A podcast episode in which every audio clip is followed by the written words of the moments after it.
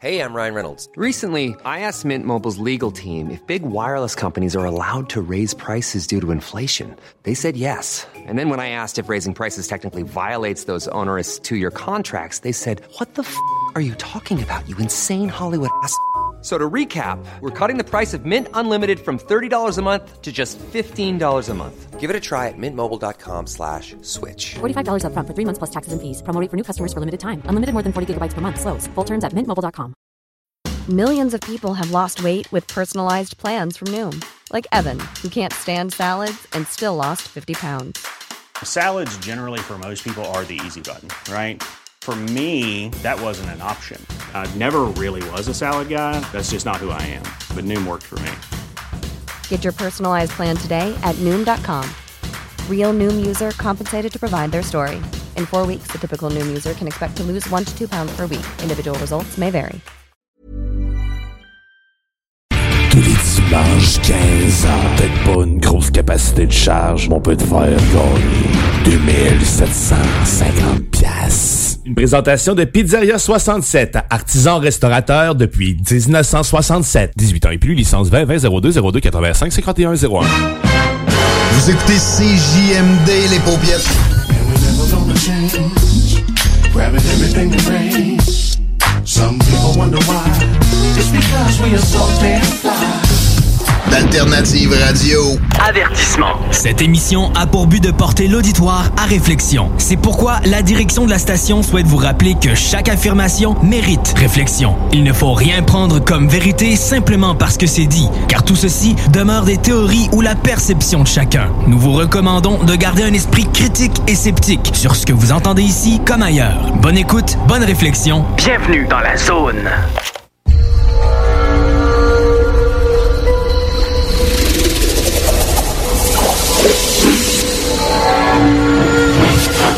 La zone insolite vous ouvre ses portes.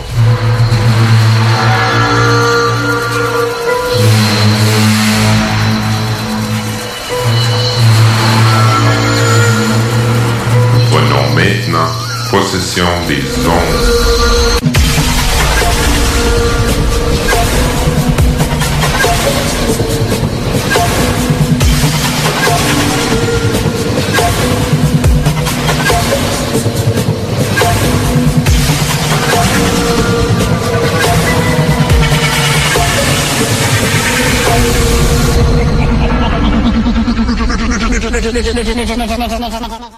Bon samedi tout le monde, auditrices et auditeurs fervents de la zone insolite.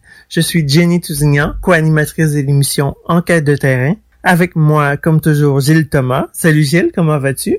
Salut Jenny, je vais très bien. Cela me fait plaisir de retrouver les auditrices et auditeurs pour une nouvelle aventure. Et toi, comment vas-tu? Ça va bien, merci. Euh, quoi de neuf en ufologie française? Eh bien écoute, l'ufologie en France s'est reconfinée pour la troisième fois. Mais il y a eu quelques actualités depuis notre dernière émission, comme par exemple le coup de peinture sur le site du Jaipan. Si tu me permets, j'aimerais rajouter quelque chose qui est très important à mes yeux. Ben là oui, évidemment, vas-y. J'en ai déjà parlé la dernière fois au cours de notre précédente émission, et j'aimerais que les auditrices et auditeurs aillent visiter le site méprisduciel.fr, qui rassemble beaucoup d'informations. Si vous avez un doute sur ce que vous avez observé anciennement ou récemment, peut-être que vous trouverez la réponse à ce que vous avez vu. Et n'hésitez surtout pas à contacter le webmaster du site. Je rappelle que c'est un site participatif. Moi-même, j'y participe en envoyant des photos ou des vidéos d'avions, d'hélicoptères, de lanternes thaïlandaises, de phares de voitures, de drones et de bateaux. Bien sûr, des films de nuit. Mais vous pouvez aussi envoyer des vidéos diurnes, c'est-à-dire de jour. Merci pour l'info. Euh, ça semble être un endroit d'intérêt pour celles et ceux qui aiment notre émission. Ce serait bien que quelqu'un fasse euh, quelque chose de similaire pour le Québec. Hein?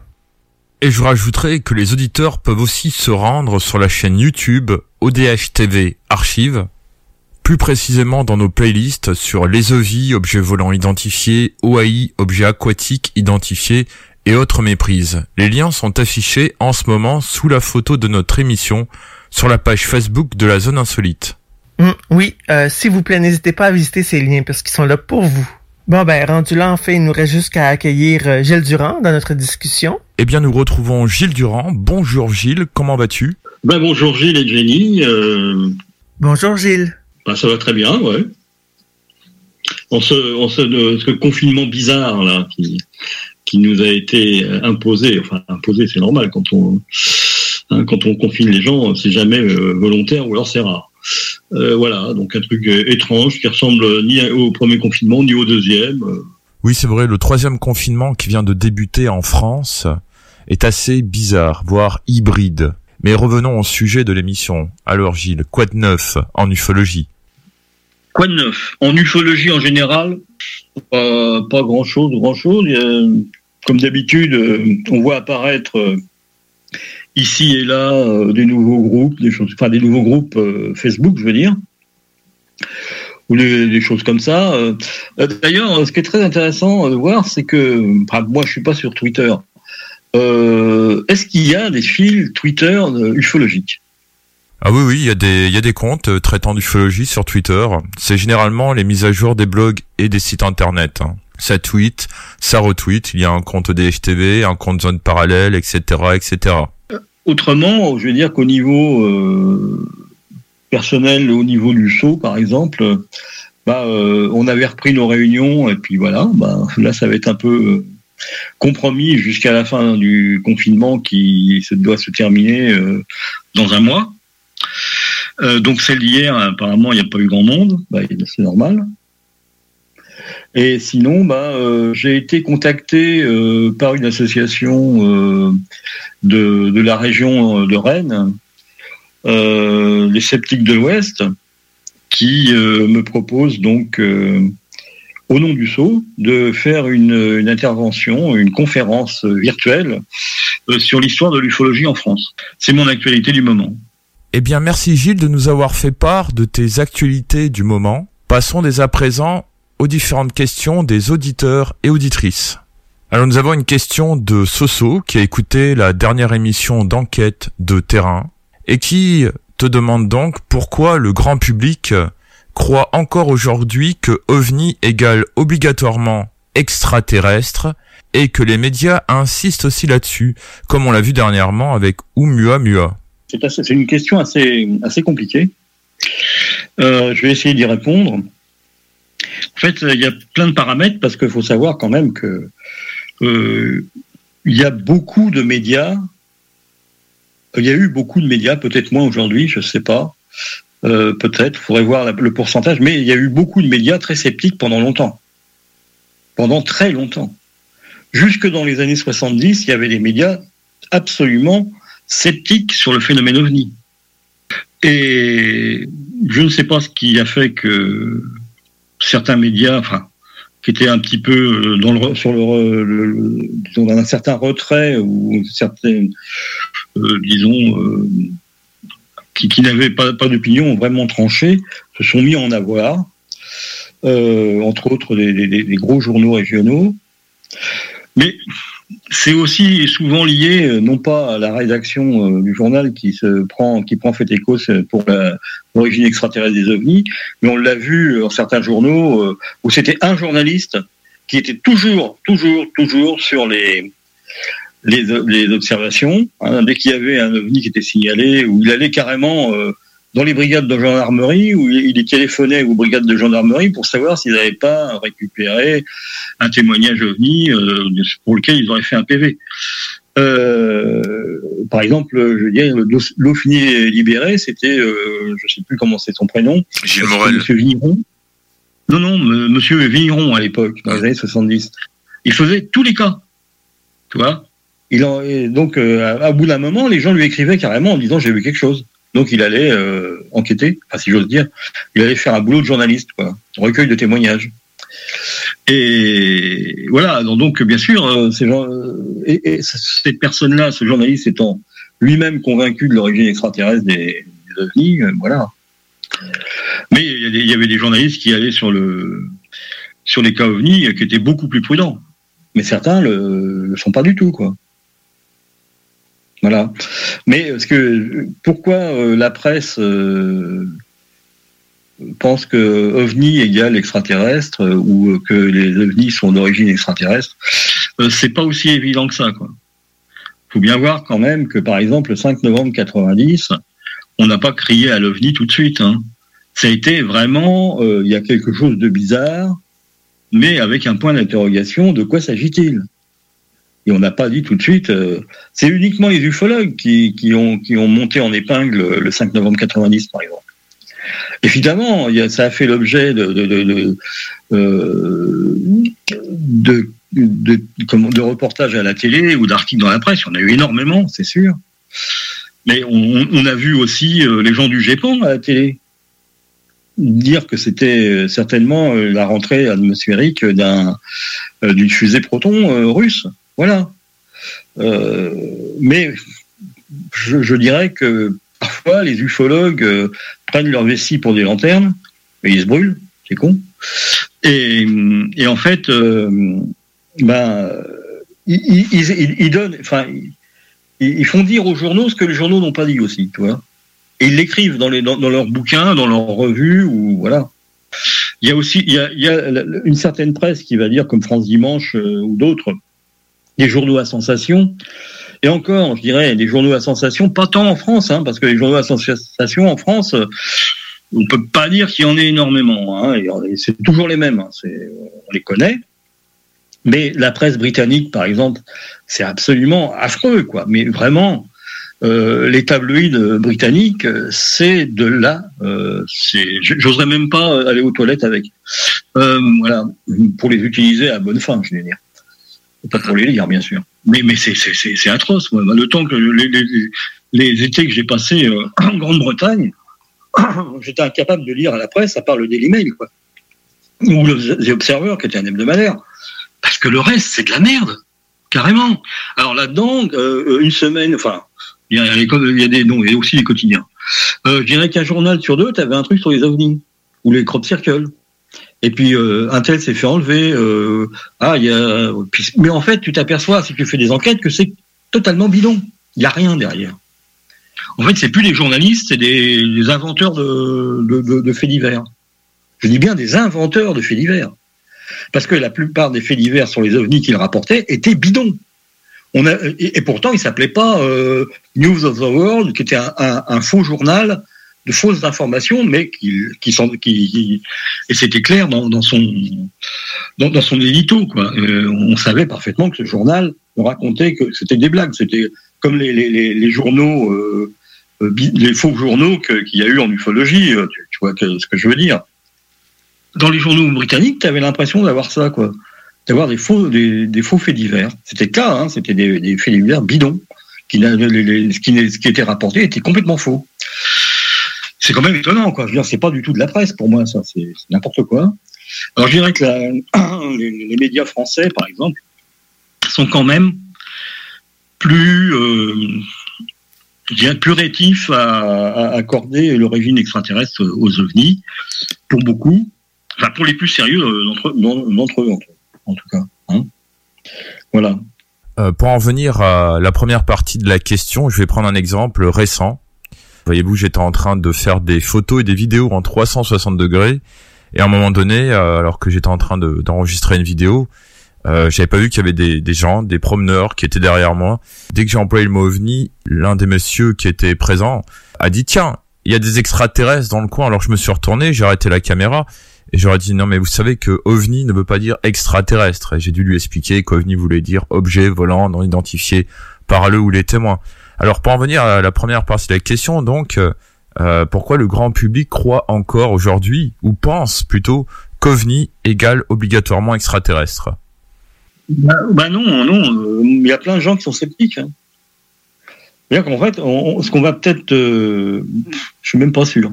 Il faudrait voir, par exemple, certains micro-trottoirs. euh, par exemple, le célèbre micro-trottoir de 1954.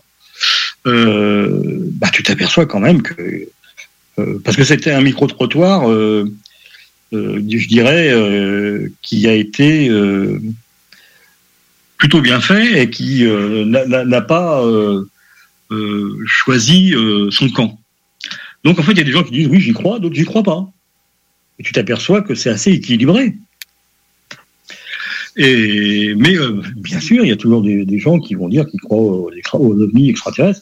Mais en fait, il faudrait voir une vraie, euh, une, euh, faire, une vraie étude, euh, euh, voilà, de, de- demander à, faire un- une évaluation de tout ça. Mais je pense qu'on, je suis pas vraiment certain que, une grande majorité soit, qu'il y ait une majorité peut-être, mais une grande majorité, ça c'est beaucoup moins sûr. Un petit sondage ferait du bien de temps en temps. Il y en a eu hein, dans, dans les, les décennies passées, mais ça serait bien qu'il y ait un, sondage euh, sur justement les croyances des gens. Mais il y en a eu, il y en a eu déjà. hein. Après, il faut voir l'échantillon aussi. hein. Mais voilà, c'est le problème. Ben, j'ai quand même entendu ça souvent dans le passé, des médias, que ce soit en France ou au Québec, euh, qui arrivent et qui disent euh, vous croyez aux ovnis et aux extraterrestres, eh bien, écoutez notre notre ce qui va suivre. Eh bien, euh, c'était pas dans le sens vraiment parce qu'ils croyaient, mais c'est comme s'ils voulaient absolument faire un lien juste pour s'en moquer, en fait. Oui, oui, ça aussi. euh, bon, euh, essayer de dévaloriser l'ufologie entre guillemets en, invitant des gens dont ils vont un peu se moquer, c'est sûr, c'est sûr. Ça s'est produit, ça se produit encore, c'est certain, un peu partout. Mais bon, il y a les deux, il y a les deux, mais effectivement, alors euh, bien sûr, euh, souvent ceux qui s'en moquent euh, se moquent du fait que les gens euh, rapprochent ovnis et extraterrestres. Ah, je, je dis toujours que il n'y a rien qui prouve que les ovnis soient d'origine extraterrestre et qu'en fait euh, que j'aime pas trop le mot ovni et que je préfère euh, phénomène aérospatiaux non identifiés. voilà, parce que euh, bon, la connotation ovni, euh, elle est quand même ré- ré- réductrice quoi. Et en fait, euh, bah, on va dire que comment dire ça Euh, que euh, bah, les journalistes ça les arrange peut-être de, dire ça parce que ils pensent aussi dans leur fort intérieur que c'est la majorité de la population qui pense comme ça alors que moi je oui, je, je dis euh, il y a un bon sondage qu'il faudrait être qu'il faudrait qu'il soit fait pour pour en être sûr euh, peut-être que ça, ça a été plus important, la croyance en ovni extra- égal extraterrestre euh, par le passé. Aujourd'hui, je ne saurais pas dire. Je ne saurais vraiment pas dire, mais une grande majorité, non. Une majorité, c'est possible. Et, et par ailleurs, donc, euh, dis, ça, ça, ça, les journalistes, un petit peu, euh, peut-être pas des bons journalistes, justement, euh, posent pas les bonnes questions, ils posent des questions qui, leur facilitent la vie, quoi et qui peut-être permettent euh, de, se moquer un peu des gens. Mais ils n'ont pas trop intérêt non plus à ça parce que ça va pas euh, améliorer l'image des journalistes que de se foutre de la gueule des gens qu'ils invitent. Hein. Faut faire attention aussi. Alors bien sûr, quand tu as des gens euh, qui sont vraiment barrés complètement à l'ouest, euh, j'admets que c'est pas toujours facile de tenir son sérieux en tant que journaliste. Mais peut-être que un, journaliste pourtant qui était un journaliste qui était très mordant, je dirais, euh, donc dont le nom m'échappe complètement, euh, dans les années 70 en France, euh, Philippe Bouvard, voilà. euh, donc son émission, quand il a invité pour la première fois Claude Vorillon, donc allait devenir ensuite Raël, il n'a pas été aussi retors que ça avec lui. Il l'a laissé parler, il l'a laissé s'exprimer. Il donnait vraiment l'impression d'être curieux de ce qui s'était que- de ce que prétendait avoir vécu euh. Mais à l'époque, Vorillon, c'était pas Raël. Hein, il n'avait pas encore fondé de secte ou quoi que ce soit. Il avait juste euh, fait euh, une observation prétendument. Il avait rencontré prétendument les extraterrestres et qu'il avait qu'il fait. Il était en train de faire son premier bouquin. Mais bon, tous les journalistes euh, ne, ne mélangent pas ovni extraterrestre, même si ça arrive.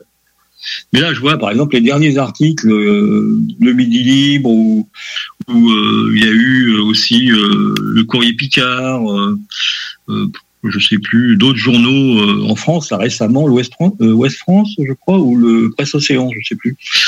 Dans l'Ouest donc de la France, le Courrier Picard c'est dans le Nord, le Midi Libre dans le Sud. Et ils ont fait des articles autour du GEPAN. mais même avant la, la série. Hein. Ils ont fait des, des- des articles autour des cas inexpliqués qui restaient dans leur région. Voilà. Alors, il y avait trois, trois- souvent trois, quatre euh, cas inexpliqués euh, dans, dans le catalogue du GEPAN. Et se sont euh, intéressés à ça, mais sans euh, aucune euh, ni forfanterie, euh, ni moquerie euh, euh, vis-à-vis des témoins ou quoi que ce soit. hein. Au contraire, c'était euh, du bon travail journalistique, je trouve. Donc, comme quoi, euh, et puis bon, pas, de mise en avant euh, ovni égal extraterrestre. Au contraire, ils, ont, se sont bien mis en retrait de ça. Mais euh, ça, ça aurait passé dans France Dimanche ou dans ici Paris, dans Détective, euh, euh, dans d'autres journaux de ce type, voici ou je sais pas quoi, des journaux un peu, je dirais pas un scandale, mais un peu quand même, qui racontent la vie des stars. Euh, ils n'en ont un peu rien à foutre. Euh, Oui, eux, eux, ils, seraient susceptibles, et ils l'ont déjà fait, de mélanger tout ça, ovni extraterrestre. euh, ouais. Oui, oui, ça, ce, genre de presse-là, oui. Mais pas la presse vraiment sérieuse où les journaux régionaux français euh, euh, sont plus euh, posés vis-à-vis de ça. Mais je dis pas que ça n'a pas été le cas à certains moments. Hein. Je dis, il y a des journalistes qui, à mon avis, euh, ont mis en avant euh, plutôt leurs croyances personnelles euh, plutôt euh, que, que d'être prudent vis-à-vis de, de ce que les témoins leur disaient. Hein. Voilà. Voilà, j'ai j'ai trouvé Monsieur Roger Vigneron. Voilà, c'était le Dauphiné libéré.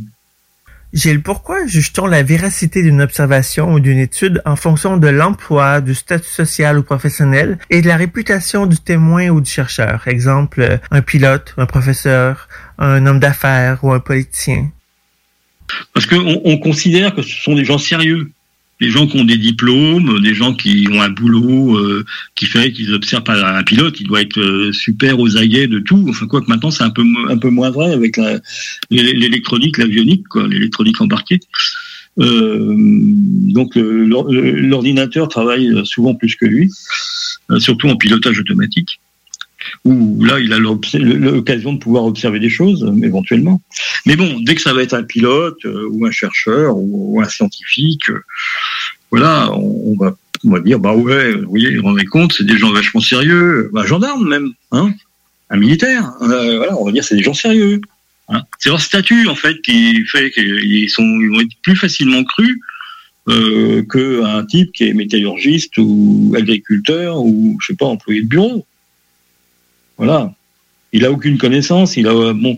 Et on considère que les gens euh, euh, qui ont des diplômes sont compétents, mais ils sont pas compétents dans tout. Ils sont com- compétents dans leur spécialité. En dehors de là, ils sont compétents de rien du tout. Hein voilà. Je, parlais l'autre jour, quand on a un peu préparé tout ça, avec Gilles de, de, donc le, célèbre mathématicien français, un, des plus grands mathématiciens français du 19e siècle, je dirais peut-être même un des plus grands mathématiciens au monde au 19e siècle. Donc Châles était bien sûr euh, euh, un, un, un, ponte dans sa spécialité, sauf qu'il avait un hobby à côté et il collectionnait les, lettres autographes, c'est-à-dire des, des lettres écrites de la main de personnalités célèbres. Il est tombé, il était tellement aveuglé par sa passion qu'il est tombé sur un escroc qui lui a vendu des trucs absolument incroyables. C'est même risible parce que tu te dis mais ce mec aussi intelligent et aussi euh, bardé de diplômes qu'il l'était, il a pu se laisser avoir comme un gamin. Comment tu peux admettre que ce type-là puisse se faire vendre une lettre de Marie-Madeleine à Jésus en français? Voilà. Ou de Jules César à Vercingétorix en français. Non mais tu te dis euh, comment un type aussi intelligent puisse se laisser gruger comme ça? Parce que c'était sa passion. Et sa passion euh, était passée au-dessus de tout. Mais c'est un peu pareil pour les gens qui, qui vont voir des choses qu'ils n'ont pas pu identifier. C'est pas parce que euh, ils sont pilotes, qu'ils sont policiers, qu'ils sont militaires, qu'ils sont scientifiques. euh, et quand tu dis scientifique, ça peut être vague, hein, ça peut être des tas, des, tas de, domaines hein, de sciences. ça ne veut pas dire que parce qu'ils sont, ils diplômés et qu'ils sont, entre guillemets, plus intelligents que la moyenne, et ce qui n'est pas toujours vrai d'ailleurs, bah, ils vont pas se laisser avoir par un truc euh, parce qu'ils connaissent pas tout. Et ils peuvent très bien se laisser avoir par un simple météore, météore parce qu'ils n'en ont jamais vu avant. Il y a des gens qui verront jamais de météore de toute leur vie. Hein? Moi, j'en ai vu des dizaines, enfin des dizaines, j'en ai vu euh, une bonne, une bonne entre 20 et 30, je sais plus exactement. Euh, voilà, parce que je, regarde le ciel, parce que voilà, je, je me suis beaucoup baladé dehors la nuit, euh, voilà. Puis t'as des gens euh, qui vont jamais voir un, seul météore de leur vie, le jour où ils vont, enfin, jusqu'à un moment où ils vont en voir un, et ils vont absolument pas savoir reconnaître ce que c'est, alors que c'est un truc banal. Et pourtant, on va on va dire, ah oui, bah, ce qu'il a vu, euh, ouais, bah, tu t'as vu, c'est, et, il est pilote de ligne, ou alors il est, il est euh, agrégé en, mathématiques. Bon, c'est un mec qui peut pas se tromper, toi. Voilà. C'est l'argument d'autorité, ni plus ni moins. Hein. L'argument d'autorité par le statut du témoin. On le remarque aussi dans la publication de livres. Il suffit que l'auteur ait un statut social ou professionnel assez élevé, les gens vont le croire plus facilement, alors qu'il peut dérailler lui aussi. C'est pareil que, que, que le, le, scientifique là, qui, a, qui, a, prétendu que Muin, voilà, euh, était un, un, un, engin extraterrestre. Voilà. Bon, bah, il n'est pas crédible, c'est tout.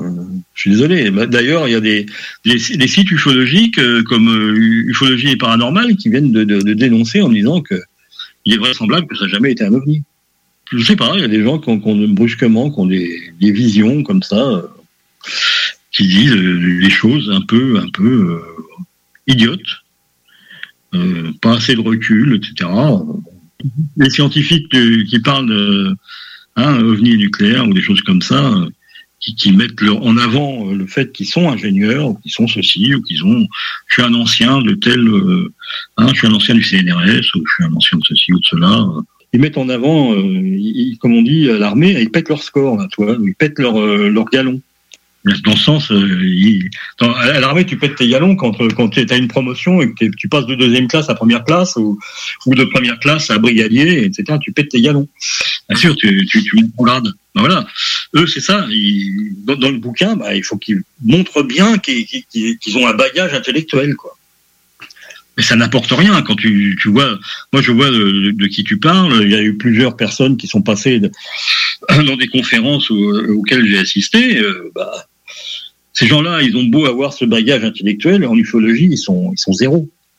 Voilà, ils nous disent que des conneries. Hmm, D'accord. Merci Gilles. Euh, par contre, c'est déjà le temps d'aller à la pause.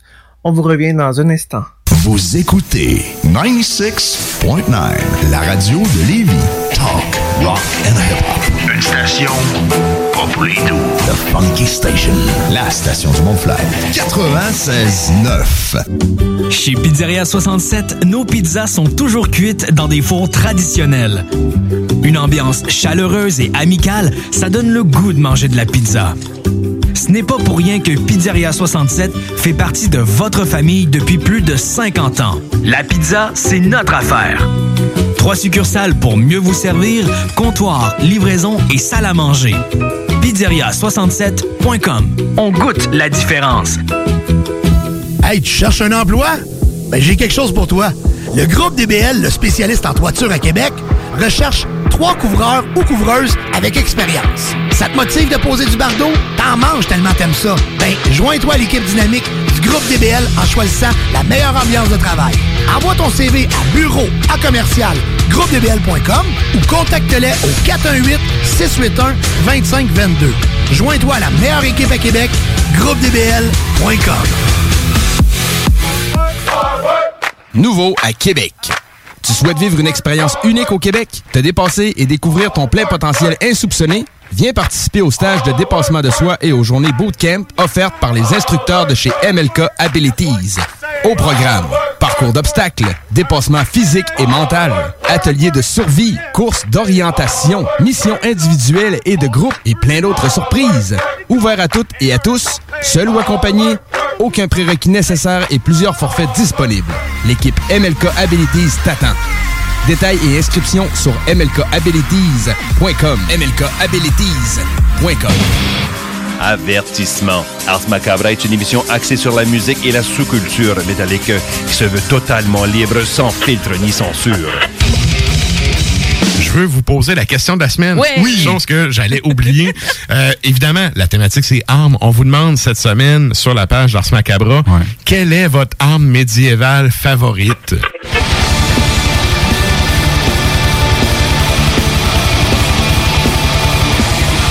Toi, Nours, ça serait quoi? Ben, moi, l'idée qui m'est restée dans la tête, c'était la technique cinématographique de renverser un chaudron avec de l'huile, genre Sacrer une flèche en feu dedans pour que tout. euh, Ah ouais, hein, c'est bon ça. Ouais. Allie-toi, moi, avec un arbalète, on pognait quelqu'un qui a un lighter. ça va marcher notre affaire. Ça va être malade. Un lighter. un lighter médiéval. Médiéval. Bref, deux Je vais aller roches. chercher, Je vais aller chercher une roche.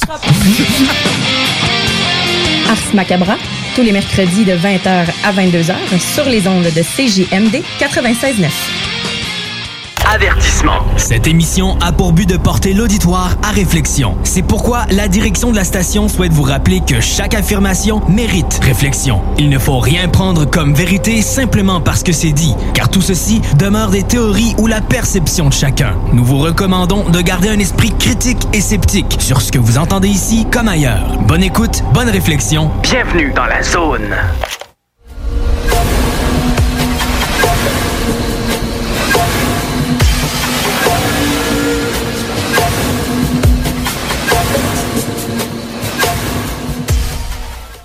On est en retour de pause. Gilles Thomas, je te laisse continuer avec notre ami Gilles Durand. Merci Jenny.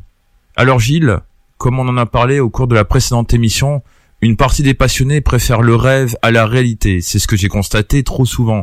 Ils sont prêts à payer pour croire et flatter leurs croyances.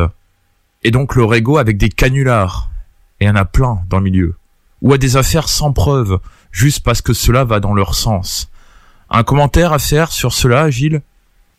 Bah, euh, disons que c'est un peu le, le, le, le- comment dirais-je, le lieu commun des, des croyants. Ils ont besoin de rêver. Donc ils ont besoin de croire euh, l'ovni extraterrestre, comme on disait. Hein. C'est plus bien sûr les, les, les- pas, même pas les ufologues, même si une grande partie des ufologues euh, défend l'hypothèse extraterrestre. Euh, les, les, les ufophiles ou les, gens qui sont passionnés, euh, mais qui ne sont pas spécialement des ufologues, ils vont croire ça parce que bah, c'est un besoin sûrement. Hein. Euh, on peut remonter très loin là-dessus. Hein. On peut remonter au, lendemain de la Seconde Guerre mondiale. Je dirais que quelque part, il y avait un besoin de se rassurer. Déjà avec l'arrivée de la, de la guerre froide, évidemment, euh, mais qui n'est pas arrivé tout de suite quand même. Il faut voir que ça, a commencé à la fin des années 40. Euh, vraiment, quoi. Ça s'est installé. Donc ça, ça, euh, s'est mis en place euh, en, doucement, en, un temps assez long de quelques années. Et euh, cette peur-là, qui venait s'ajouter à la peur euh, résiduelle de ce qu'avait été la Seconde Guerre mondiale, euh, pour les pays qui, avaient été directement impactés, hein, bien sûr, l'Europe entière, hein, je dirais. Même, la Grande-Bretagne, hein, même si elle a été, euh, il y a toujours, il y a toujours eu un pays qui, s'en est sorti, c'est l'Espagne euh, et le Portugal, euh, donc la, péninsule ibérique, ils ont toujours été et, en dehors de la, guerre de 14 et en dehors de la guerre de 39. hein. Donc même s'ils avaient eu la guerre d'Espagne en 36, de 36 à 39, faut pas oublier non plus. Mais tout ça, euh, ça, ça faisait que euh, au sortir de cette guerre et avec l'arrivée de la, guerre froide, les gens avaient besoin de, croire à des choses euh, qui, allaient les sauver, qui n'allaient pas les replonger dans une guerre encore plus effroyable, parce que après donc la, fin de la deuxième guerre mondiale, bah, il y avait le danger atomique derrière. Hein. Il y avait le danger de, de, guerre nucléaire totale, je veux dire. Et, et on voyait que, que les, les, les, les expériences nucléaires euh, faisaient avancer euh, la technologie nucléaire à grands pas. Voilà, euh, au début des années 50, euh, c'est la première bombe thermonucléaire qui explose à Bikini. Voilà, donc euh, ça allait tellement vite que les gens ont eu, ont eu très peur. Donc, euh, bah, euh, Adamski, euh, Howard Menger et d'autres euh, bah, sont mis à, à se considérer, à faire croire qu'ils étaient décontactés. Et il y a plein de gens qui les ont suivis parce que ça les rassurait. Donc, il dit les frères de l'espace vont nous sauver, ils vont être là pour nous protéger. D'ailleurs, euh, qu'est- qu'est-ce c'est quoi euh, le, film euh, Le jour où la Terre s'arrêta en français hein C'est le titre français. C'est quoi? C'est pas autre chose que ça. Hein, c'est euh, est-ce qu'on doit détruire la Terre ou la conserver euh, Voilà, parce que vous êtes en train de déconner? Bah oui, c'est ça, c'est le principe. C'est euh, euh, bah euh, faut faut pas faut pas faut pas déconner quoi. si vous déconnez trop, on vous atomise, c'est cas de le dire. Voilà, donc bah, les frères de l'espace, c'était ça, c'était ils étaient apparemment là, selon les, contactés, pour euh, prévenir euh, les écarts que pouvaient faire les, les, les deux blocs de l'Ouest et de l'Est, pour éviter une troisième guerre mondiale et éventuellement euh, évacuer euh, des élus, pourquoi pas. Enfin, bon, ça a été euh, tout un tout un pan de, l'histoire des, des contactés, c'est d'avoir des, des groupes d'élus, puis ensuite les sectes, tout ça ufologique, hein, et puis les abductions, tout ça. Enfin, les abductions, c'est un peu moins gentil. Mais euh, pendant longtemps, ça a été euh, nos frères de l'espace vont nous sauver. Et, je dirais qu'au fur et à mesure, euh, bah, ça a instillé dans l'esprit du grand public que OVNI, et ça pouvait être OVNI extraterrestre de toute façon. Et bah, on le voit avec la règle de 54. C'est quoi les ovnis, les soucoupes volantes? Là, effectivement, même s'il y a beaucoup de journaux qui sont critiques, il y en a même carrément qui sont carrément critiques, hein, qui sont anti euh, soucoupes volantes euh, en 54. J'en connais quelques-uns de journaux comme ça, hein. mais c'est pas les plus grands. Bah là, on se retrouve avec euh, bah, euh, soucoupe volante égale martien. Voilà. Même s'il y y a eu plein de gens qui ont dit le contraire, hein, bah, faut, quand on lit pas, ça dépend des journaux qu'on lit. Hein. Si tu lis le Parisien, bah, tu vas avoir un, son de cloche. Mais si tu lis l'Humanité, le journal du Parti communiste, euh, Evry lui, c'était carrément euh, sceptique. Et, et- et il a été abondamment critiqué par les croyants en l'hypothèse extraterrestre. Bien sûr. Il y en a même qui ont applaudi quand il est décédé. Tu vois, c'est assez- assez intelligent comme, comme façon de faire, hein, comme façon de voir. Enfin, voilà quoi. Est-ce que j'ai répondu à la question? Je suis pas sûr. Oui, oui, c'est c'est bien. Euh, Gilles, peux-tu nous expliquer la différence entre un fait et une opinion et nous dire pourquoi beaucoup de gens en ufologie mélangent les deux, s'il te plaît? Ah bah, c'est- la, c'est ça, c'est la plus, le, le- le fait et l'opinion, euh, c'est lié à la croyance. Voilà. Donc en fait, euh, les gens qui ne sont pas, euh, je dirais, objectifs euh, dans, dans, dans l'étude ufologique, je dirais, qui, on, on a tous une opinion, ça c'est sûr. Mais euh, comme dit Jacques Scorneau pour le saut, euh, au saut, il y a plein de gens qui ont tous des enfin il y a plein de gens. les gens ont des opinions toutes différentes ou presque. Et bien quand ils arrivent au saut pour euh, sauvegarder les archives, trier les, trier les archives, faire des inventaires, ils laissent leur opinion à la porte. Même si on discute euh, en travaillant, c'est les on, on discute bien sûr des opinions que enfin, on discute sur les opinions des uns et des autres, mais ça ne nous empêche pas de bosser. Voilà.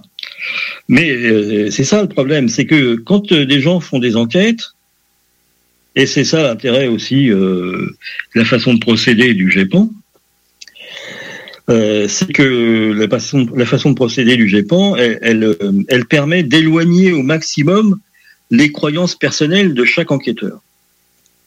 Voilà.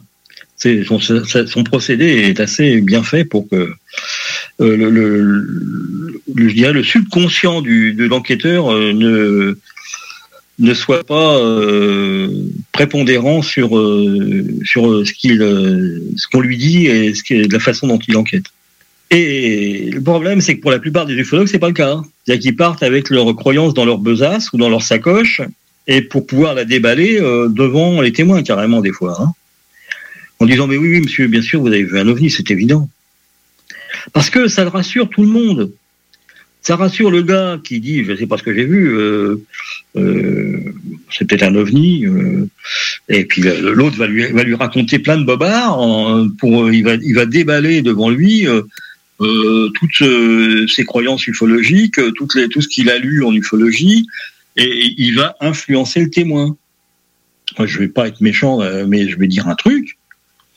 À Valençol, si le premier PV de gendarmerie qui date du lendemain de l'observation euh, de Maurice Mass, il est aussi pondéré, c'est parce que c'est ce qu'il a vu, même s'il n'a pas reconnu ce qu'il a vu.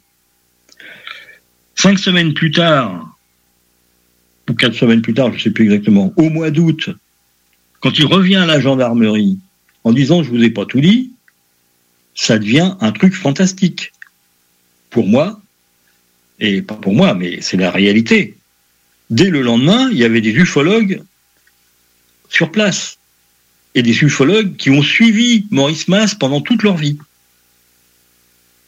Et des ufologues ultra croyants. Voilà. Donc, voilà le problème. C'est-à-dire qu'en fait, ben, ce témoin, il aurait peut-être pas raconté ce qu'il a raconté si des gens n'étaient pas venus lui dire c'est comme si, c'est comme ça, ou alors essayer de l'influencer en disant mais non, euh, je suis sûr que c'est plus compliqué que vous avez dit. Moi, vous savez, euh, d'habitude quand, il y a une rencontre du troisième pays, ça, se passe comme ci, comme ça, euh, voilà.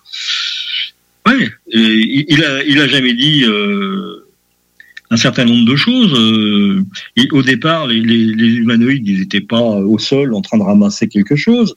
Euh, il, était, il était euh, à 70 mètres. Quand même, 70 mètres, c'est une distance. Et après, il était, il s'est approché à 10 mètres. Ça n'a plus rien à voir. Voilà. Alors, il, décrit différemment ces, ces, petits personnages entre le premier et le deuxième. Il leur rajoute des détails dont il avait absolument pas parlé la première fois. Mais il y a plein, je dit, il y a plein de, d'ufologues qui sont passés le voir, et même certains qui restaient avec lui au bar des sports à boire un coup. Voilà, euh, le problème c'est ça. Je pense que malheureusement, euh, il y a plein d'ufologues qui viennent voir des témoins, et quand ils repartent de chez le témoin, le témoin, il, il, a, il a dans la tête des choses complètement différentes de ce que de ce qu'il avait au départ. C'est-à-dire qu'on lui a instillé des, idées qu'il n'aurait jamais eues lui-même euh, si le, le, plutôt si l'enquêteur avait été correct euh, et avait été euh, n'avait pas mis en avant ses croyances, donc ses opinions personnelles. et a du coup, bah, il a, je dirais, influencé le témoin et surtout, il a dénaturé les faits. Voilà, en fait, c'est le problème des gens qui sont auto-proclamés enquêteurs, auto-proclamés ufologues, euh, sans avoir de compétences particulières. Voilà. Sans savoir comment on fait des enquêtes.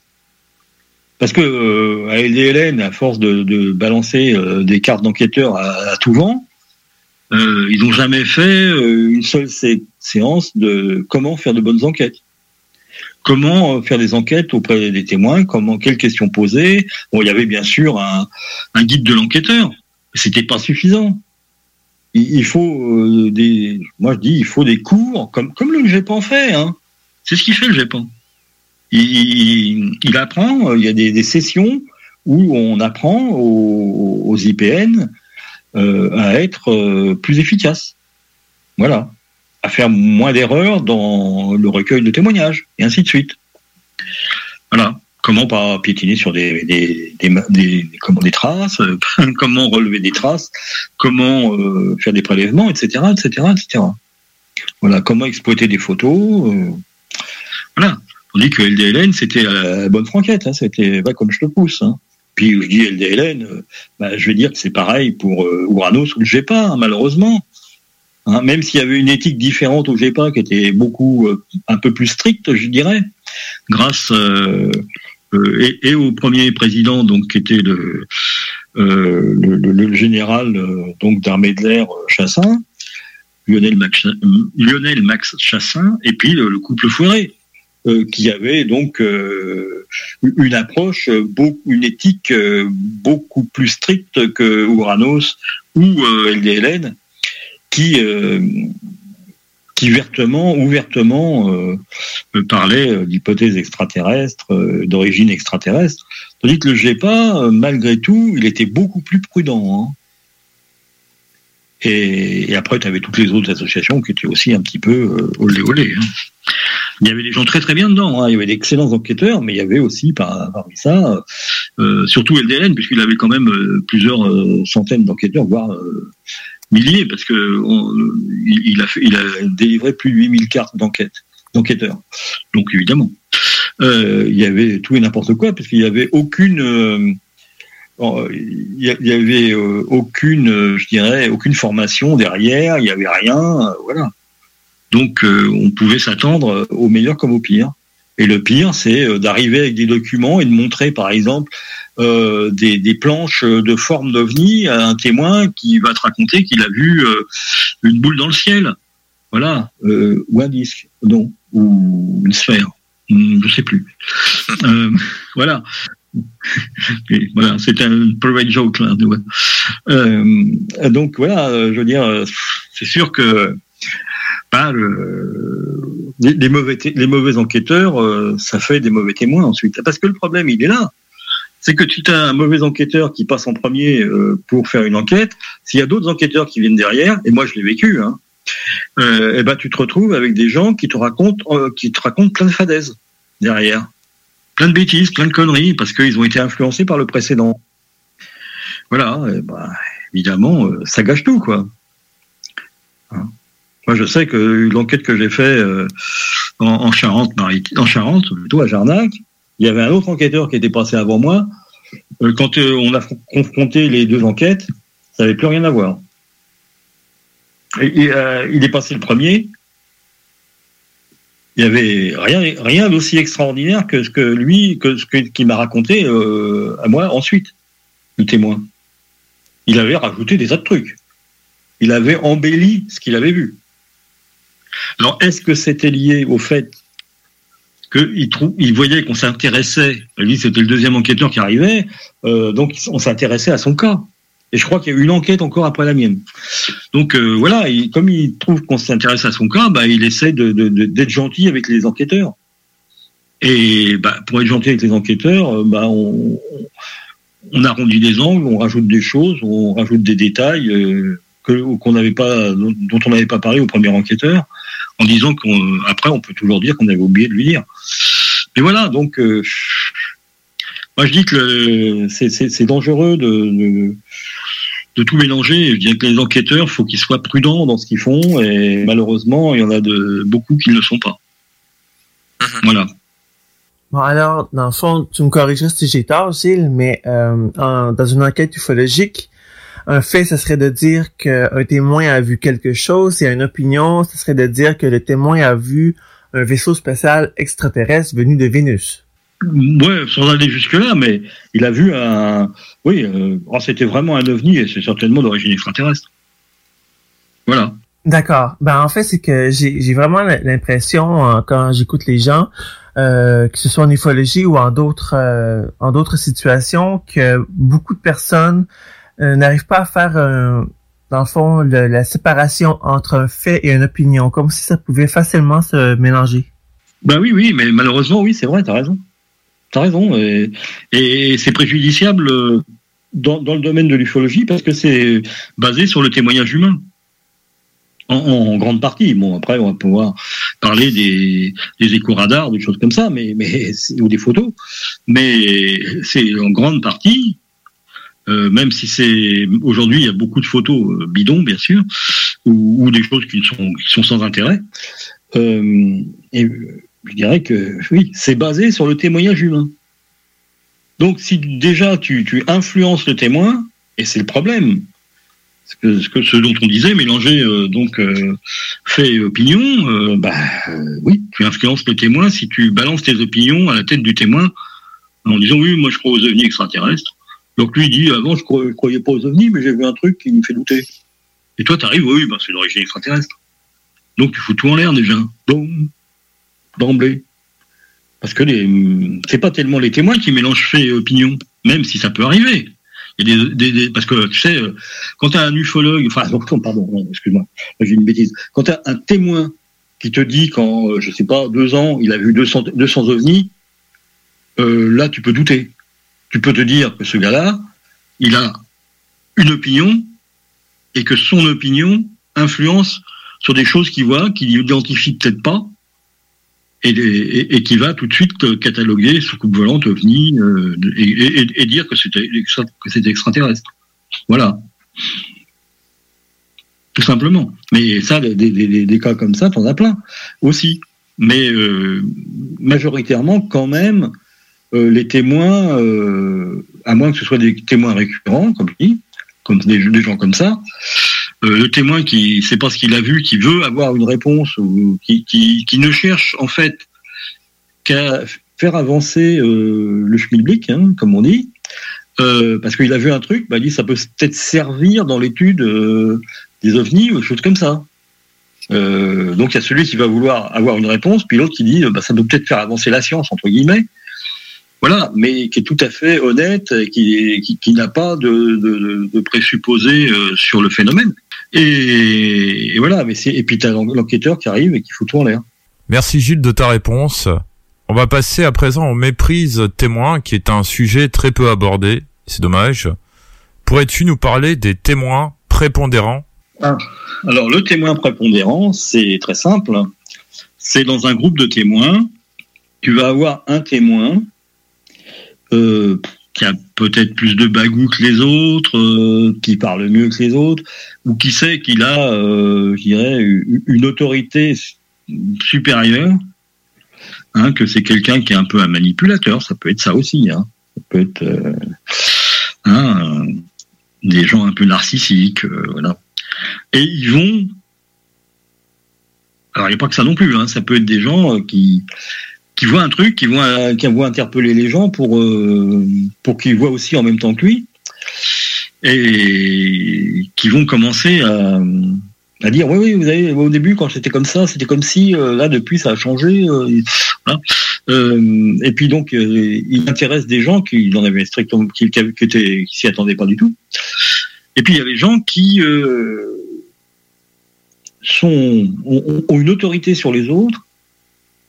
Et des fois des jeunes, hein, c'est dingue. Moi, la, la c'était quand même le gamin de 17 ans qui, qui, qui, qui menait la barque, et tout le monde le suivait. Parce que il, était celui qui avait vu des choses bizarres dans la lunette astronomique. Voilà. Mais donc, il y a des gens, effectivement, qui, euh, dans un groupe de 3, 4, 5, 6, 7 témoins, ou même deux témoins, simplement, euh, vont avoir un, un ascendant sur, euh, sur les autres. Et en fait, euh, quand tu vas aller interviewer le témoin, c'est bah, je reviens encore à, à mon enquête de, Ch- de Châteauneuf sur Charente, euh, de, oui c'est ça, de Châteauneuf sur Charente en 76. Euh, c'est le monsieur qui parlait. La dame, elle a jamais ouvert la bouche. C'est lui qui m'a raconté tout ce qui s'est passé. Et elle, elle, de temps en temps, elle hochait la tête. C'est tout. Elle a, elle a jamais ouvert la bouche. D'ailleurs, c'est pas compliqué. J'ai enregistré ça sur une cassette audio. Elle est toujours là, elle est toujours écoutable, et tu t'aperçois que il y a deux heures d'enregistrement, il n'y a pas un mot de la dame. C'est monsieur qui parle. Alors bon, euh, ça peut être aussi euh, lié, tu sais, euh, c'est juste un phénomène de société. Hein. Dans une famille, tu vas voir, c'est le père, hein, le, sacro-saint patriarcat qui parle. Le père va parler. Hein. Les enfants, la maman, vont rester en retrait. Donc en fait, euh, il y a des, des, des, en- des enquêtes euh, où il faut voir les témoins séparément. Ils ont tous été témoins. Mais des fois, c'est difficile.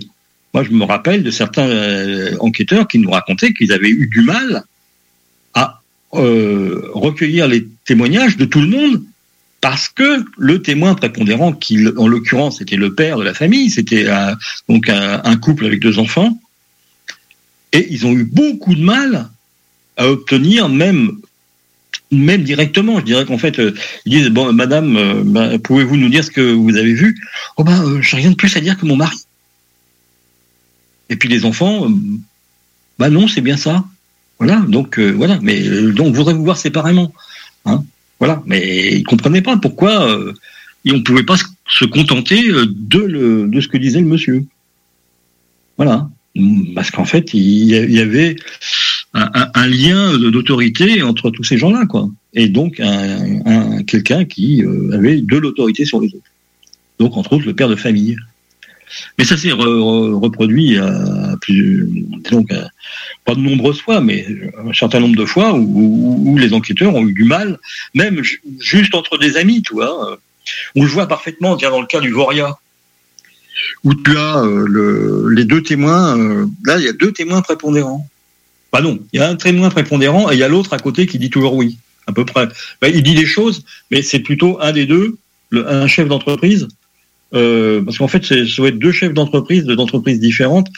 Il faudrait voir le Voria. Bah, on le voit dans le- le- le- l'émission qui est passée en 65 euh, euh, sur la télé française à l'époque, euh, où on voit euh, Aimé Michel, entre autres. Et, donc, il y a des trois témoins du Voria. Euh, donc, le Voria, c'est dans le Cantal, dans le Puy-de-Dôme, je ne sais plus. Euh, une observation de 1961 ou 62. Et en fait, euh, ouais, c'est t'as un des deux témoins principaux. Alors parce qu'en fait, voilà, t'as deux témoins, mec costard cravate, et le troisième c'est un paysan avec une casquette et puis une clope au bec. Euh, voilà. Et, ils sont plus ou moins obligés de les journalistes plus ou moins obligés de l'interviewer à part parce que il y a, les autres sont ont, ont leur statut social qui n'est pas le même que ce gars-là, quoi. Tu vois, c'est pareil. C'est là aussi, on, on est même revenu à ce qu'on disait au départ euh, sur euh, justement le statut social, tu vois. On, on- on a plus de, je dirais, euh, de facilité à écouter des gens en costard cravate qu'un type un peu crasseux avec une clope au bec et une, casquette, enfoncée sur les oreilles. Voilà, qui est juste un agriculteur ou même un métayer, donc un mec qui est payé pour travailler dans les champs, Euh, un employé quoi. Et que les deux autres, euh, mais dans les deux autres, on s'aperçoit qu'il y en a un qui parle toujours. Donc c'est vraiment le témoin prépondérant. L'autre c'est son pote, mais il dit rien. Il dit, bah, il dit beaucoup moins de choses quoi. Il intervient moins souvent. Alors bon, ça peut être aussi du montage, je sais pas, c'est possible. Parce que là, on a affaire à un, produit fini, donc euh, c'est possible que ce soit lié au montage, je sais pas. Mais il n'empêche que le troisième témoin, euh, lui, euh, ils l'ont interviewé à part, il n'est pas dans le groupe avec les deux gars, hein. il est à part. Parce que c'est un, pauvre type, quoi. C'est un pauvre paysan, un pauvre métayer, je sais pas, quelqu'un qui bosse dans les champs, quoi. C'est tout. C'est un agriculteur, voilà, un paysan. Et les autres, c'est des chefs d'entreprise, donc voilà, c'est des mecs qui se posent là, quoi. Et donc ça, ça rejoint et ce que et, et la question là et la question de tout à l'heure. Exactement. Bon, ben, c'est là-dessus qu'il faut aller à la deuxième pause. Euh, restez avec nous, on vous revient dans quelques instants. Yo, la relève radio, c'est à CGMD. Chez Robotique Manufacturier de Cabinet, on a un gros robot et une petite équipe. On a une place pour toi comme manœuvre journalier dès maintenant. Sur un horaire à temps plein, on t'offre jusqu'à 19 de l'heure en plus d'une prime de 1000 après un an. Intéressé? Tu peux nous appeler en tout temps au 88 836 6000, 88 836 6000 ou visiter la page Facebook de la station CJMD 96.9 pour plus de détails. Fais vite parce que Robotique Manufacturier de Cabinet t'attend dès maintenant. Chez Rinfraie Volkswagen Levy, c'est la vente démonstrateur. Exemple, 6 000 de rabais sur l'Atlas Cross, 10 000 sur le Arteon, 11 000 sur notre Tiguan Rouge, 18 000 de rabais sur la e-Golf électrique orange. Détail, Rinfraie Volkswagen Levy. La Fondation Jeunesse du CI3S de Chaudière-Appalaches aide des enfants et des jeunes en difficulté. Elle contribue à soutenir financièrement environ 300 d'entre eux chaque année. C'est plus qu'un coup de pouce financier, c'est le gage d'un avenir à construire. Grâce à l'inscription des enfants à un camp de jour ou à une activité sociale pour les sortir de leur isolement, le matériel nécessaire au stage afin que les jeunes apprennent de saines habitudes de travail, des trousseaux de départ pour les jeunes qui partent en appartement à leur majorité après leur placement en centre jeunesse et plus. Suivez la Fondation Jeunesse du CI3S de Chaudière-Appalaches sur Facebook. Redonnez de l'espoir aux jeunes en difficulté. Faites un don à la Fondation dès maintenant sur canadon.org. Connaissez-vous le Québec Mix? Québec Mix est la boutique numéro un à Québec en horticulture médicale et articles pour fumeurs et de vapotage depuis 2010. Nous sommes boutique essentielle et offrons l'autocueillette dans nos quatre succursales au 277 rue Saint-Joseph-Est, 3344 chemin Sainte-Foy, Pyramide et Limoilou. Nous garantissons le meilleur prix et le meilleur service ouvert de 10 à 19 heures tous les jours. C'est cool Québec Mix, viens voir ça. 88 656 18 49 ou le 88 648 28 28. Québec Mix. Parce que ça fait des mois qu'on est cloître en dedans. Parce qu'il y en a plusieurs qui disent qu'on verra jamais le bout. Parce que pour stimuler l'économie, on a décidé de vous vendre du papier à tamponner, un bingo, pas pour les doux, mais aussi pour ceux qui aiment péter des pop Tous les dimanches, 15 ans, peut-être pas une grosse capacité de charge, mais on peut te faire gagner 2750 piastres. Une présentation de Pizzeria 67, artisan restaurateur depuis 1967. 18 ans et plus, licence 20 20 02 02 85 51 01. Parce que la meilleure radio de Québec est à Lévis. 96.9. Avertissement. Cette émission a pour but de porter l'auditoire à réflexion. C'est pourquoi la direction de la station souhaite vous rappeler que chaque affirmation mérite réflexion. Il ne faut rien prendre comme vérité simplement parce que c'est dit, car tout ceci demeure des théories ou la perception de chacun. Nous vous recommandons de garder un esprit critique et sceptique sur ce que vous entendez ici comme ailleurs. Bonne écoute, bonne réflexion. Bienvenue dans la zone.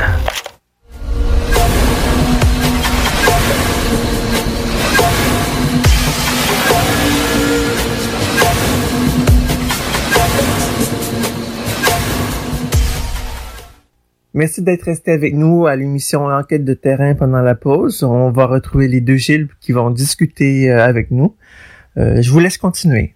Pour rester sur le thème des témoins prépondérants, quand il y a deux témoins, il suffit que l'un soit plus croyant ou influencé par ses lectures ou avoir un avis déjà sur les ovnis, il verra plus de détails que le témoin à côté qui ne s'y intéresse pas. D'ailleurs, tu donnes souvent l'exemple euh, du mec qui, euh, quand il y avait un satellite dans le ciel, lui voyait une soucoupe volante avec des hublots, etc. S'il avait été dans un groupe avec d'autres personnes, ils auraient cru là, cette personne-là et pas l'autre à côté qui dirait que c'est simplement un satellite. Ouais, tandis que là, il, était au milieu d'autres ufologues, donc qui étaient des ufologues, bon, c'est des, des astro-ufo, euh, d'autres ufologues qui, qui savaient que, que eux, ce qu'ils avaient vu, c'était un satellite, pouvaient pas, euh, dirais, euh, accorder quelque foi que ce soit à ce qu'ils disaient. Voilà, mais lui était persuadé qu'il voyait des soucoupes avec des hublots et des antennes. Alors qu'en fait, c'était juste un petit point lumineux euh, qui passait dans le ciel, quoi. Bon, Jacques Fourneau, on a aussi une comme ça, euh, qui raconte souvent, c'est que, tu vois, le, témoin qui se met à voir des trucs, et, donc en fait, le, témoin avec sa femme, là aussi, il y a une histoire de témoin prépondérant, en fait. Donc les, gens ont vu un truc, euh, bizarre dans le ciel. en fait, il s'avérera que c'est une planète. Mais euh, donc l'enquêteur arrive de la SOBEPS et les témoins, surtout le monsieur, leur, euh, lui raconte ce qu'il a vu. Il dit, vous voyez, c'était très étrange. Il y avait avait deux cornes et, une queue. C'était diabolique. Et bah, il dit, euh, venez voir, venez voir, il est là, il est là. Alors donc ils sortent dans la cour, regardez, bah, le témoin il dit mais c'est Vénus. Mais monsieur, vous ne voyez donc pas les deux cornes et la queue? Voilà, c'est ça. Le type il, croit euh, à des choses et il, les reporte sur ce qu'il voit, alors que c'est un truc tout à fait ordinaire. Voilà. Et pareil, euh, c'est le monsieur qui parle, c'est pas la dame. Alors là, c'est vraiment un, je dirais, euh, un, point particulier de notre société, voilà, la domination masculine. Et c'est vrai, hein, c'est beaucoup, beaucoup de, témoignages où c'est juste le monsieur qui va parler, hein, pas la dame, même si elle a été témoin.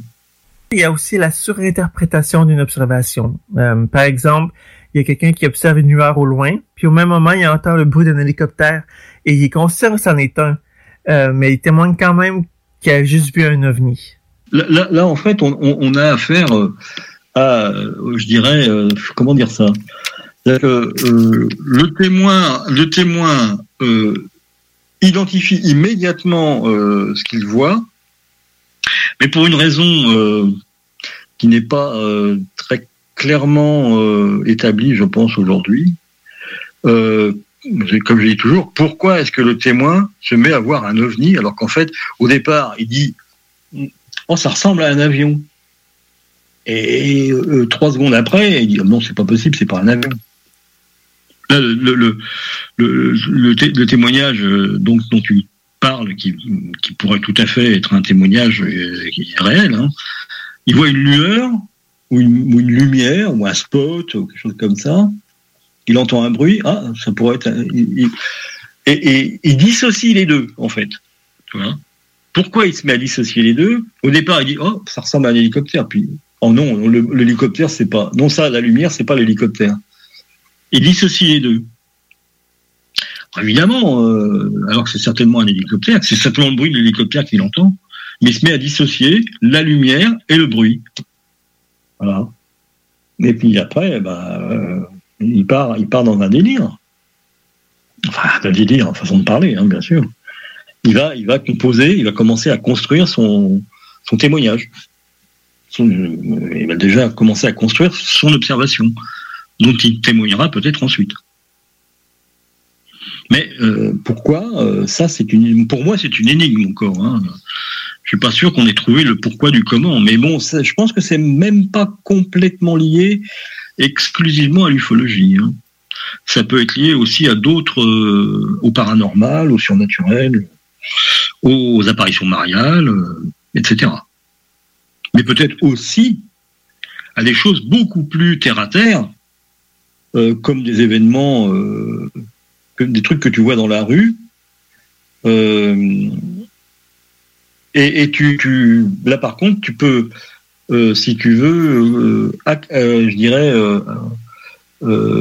agréger des choses qui n'ont rien à voir ensemble les unes et les autres. Tu un bruit, une odeur, une lueur, un flash, quelque chose comme ça. Euh, ouais, je pense que dans la vie courante, on, fait aussi ce genre d'erreur. On agrège des choses qui n'ont rien à voir ensemble, ou alors on dissocie des choses qui ont à voir ensemble, mais qui, n'ont rien à voir avec le domaine de l'ufologie. Dans, dans, eh, alors là, c'est les mystères du cerveau humain. Hein, on les a pas tous, euh, pour l'instant, euh, encore euh, découverts. hein. Il y a des choses qui nous sont totalement encore inconnues. et il y a des gens qui travaillent là-dessus. Peut-être qu'il faut aussi leur en parler. Euh, J'aimerais aborder à présent les bulles insolites. Alors, Kezako, lorsqu'une personne observe dans un premier temps quelque chose qu'il n'arrive pas à identifier, il est comme enveloppé ou enfermé dans une bulle de l'étrange, de l'inexpliqué et donc de l'insolite. Ce qu'il verra par la suite sera en lien, pour lui, avec ce qu'il a vécu juste avant. Alors, un petit exemple, admettons que quelqu'un euh, observe un, fantôme et quelques secondes plus tard, une lueur dans le ciel. Pour lui, les deux sont liés. On appelle cela aussi les méprises multifactorielles. Ouais. Oui, bah c'est ça. C'est qu'en fait, il y a plein de cas comme ça. Et c'est pour ça d'ailleurs que Perry Petrakis, euh, des SOSONI, disait tout le temps, euh, euh, il faut donc séparer euh, et étudier indépendamment les unes des autres toutes les phases du phénomène, enfin, toutes les phases du témoignage. Et on s'aperçoit souvent que effectivement, euh, bah, je parlais, euh, on a déjà parlé, le cas de la Giletière, euh, donc en Haute-Loire, non, dans la Loire, pardon, à pas loin de Firminy, à côté de Saint-Étienne, là où, où, en fait, quand on je dirais, sépare, euh, scinde le témoignage euh, en différentes phases, euh, on s'aperçoit en fait bah, que d'une part c'est un avion et d'autre part c'est Vénus, et que en troisième lieu, les indices d'étrangeté, ils ils ne sont liés qu'à un témoin qui est le témoin prépondérant, qui voit des choses que les autres ne voient pas. Voilà, qui voit euh, euh, des comment les corps flottants de son œil dans, dans, dans une lunette astronomique et qui voit ensuite euh, le, le, le, fond de son œil. Donc en fait tout le, réseau de, de vaisseaux sanguins qu'il y a euh, au fond de ton œil, c'est un truc très particulier. Ça m'est arrivé une fois dans la vie. C'est c'est très étrange à, à vivre. Et voilà, donc euh, il fallait bien euh, étudier les choses indépendamment les unes des autres pour pouvoir reconstituer l'observation. Mais euh, c'est vrai que bah, euh, moi je l'ai constaté dans cette enquête-là, par exemple, mais pas, pas que dans celle-là, mais dans celle-là en particulier.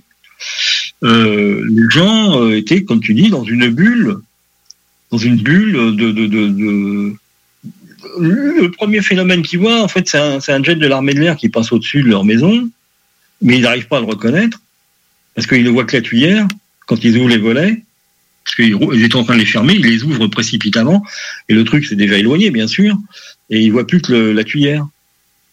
Et quand l'avion euh, tourne à gauche dans, la vallée de la Loire, euh, au-dessus de la Loire, euh, ils reportent leur attention sur ce qu'il y a au-delà. Et au-delà, c'est Vénus. Voilà. Parce qu'ils sont dans, un, dans une bulle d'étrangeté. Ils n'arrivent pas, ils n'ont pas réussi à reconnaître ce qui s'était passé. Ils ont été affolés par le bruit, ils ont été étonnés par la, lueur. Voilà. Et puis ensuite, bah, pendant 20 minutes, ils vont continuer à observer Vénus. Très bien, une bonne observation astronomique. Euh, jusqu'à ce qu'elle disparaisse derrière la montagne. Euh, mais euh, là, ils vont, déployer leurs lunettes, même pas une lunette astronomique, je disais, mais c'est une lunette de marine. Un très bel objet, hein. c'est un objet en cuivre ancien et tout, très beau. Euh, et, en fait, le gamin, enfin le témoin prépondérant, qui est un jeune ga- garçon de 17 ans, euh, eh ben, c'est lui qui va avoir toutes les observations qui vont augmenter l'indice, l'étrangeté de l'observation avec plusieurs indices d'étrangeté, je dirais, supplémentaires. Mais voilà, donc pourquoi Ben, ils, sont, ils sont dans une bulle, comme tu dis, d'étrangeté. euh, euh, Il y a une certaine émotion qui s'est emparée de tout le monde, de toute la famille. Euh, voilà, euh, ils, se, sont- ils, se, ils se la sont communiqués les uns aux autres.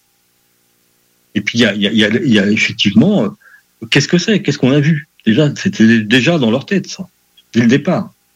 Parce qu'ils n'ont pas su identifier le premier phénomène. Pas qu'il n'était juste qu'un, qu'un- quelque chose de tout à fait technologique. Mais euh, ça, on peut en trouver plein, hein, euh, des, choses comme ça. euh. Et puis il y a aussi un petit peu quelque chose de, différent, mais qui, qui, revient aussi. C'est-à-dire deux témoins côte à côte dans un même espace, entre autres une voiture, un qui voit un ovni et l'autre qui voit rien. Un qui voit un ovni, l'autre qui voit un point lumineux. On est peut-être dans le cas du, gars qui voyait les satellites, qui en, en fait euh, voyait euh, des, soucoupes avec des antennes. Mais c'est bizarre. Il y en a un qui est dans sa bulle et pas l'autre. Et pourtant ils sont côte à côte. Ils n'arrivent pas.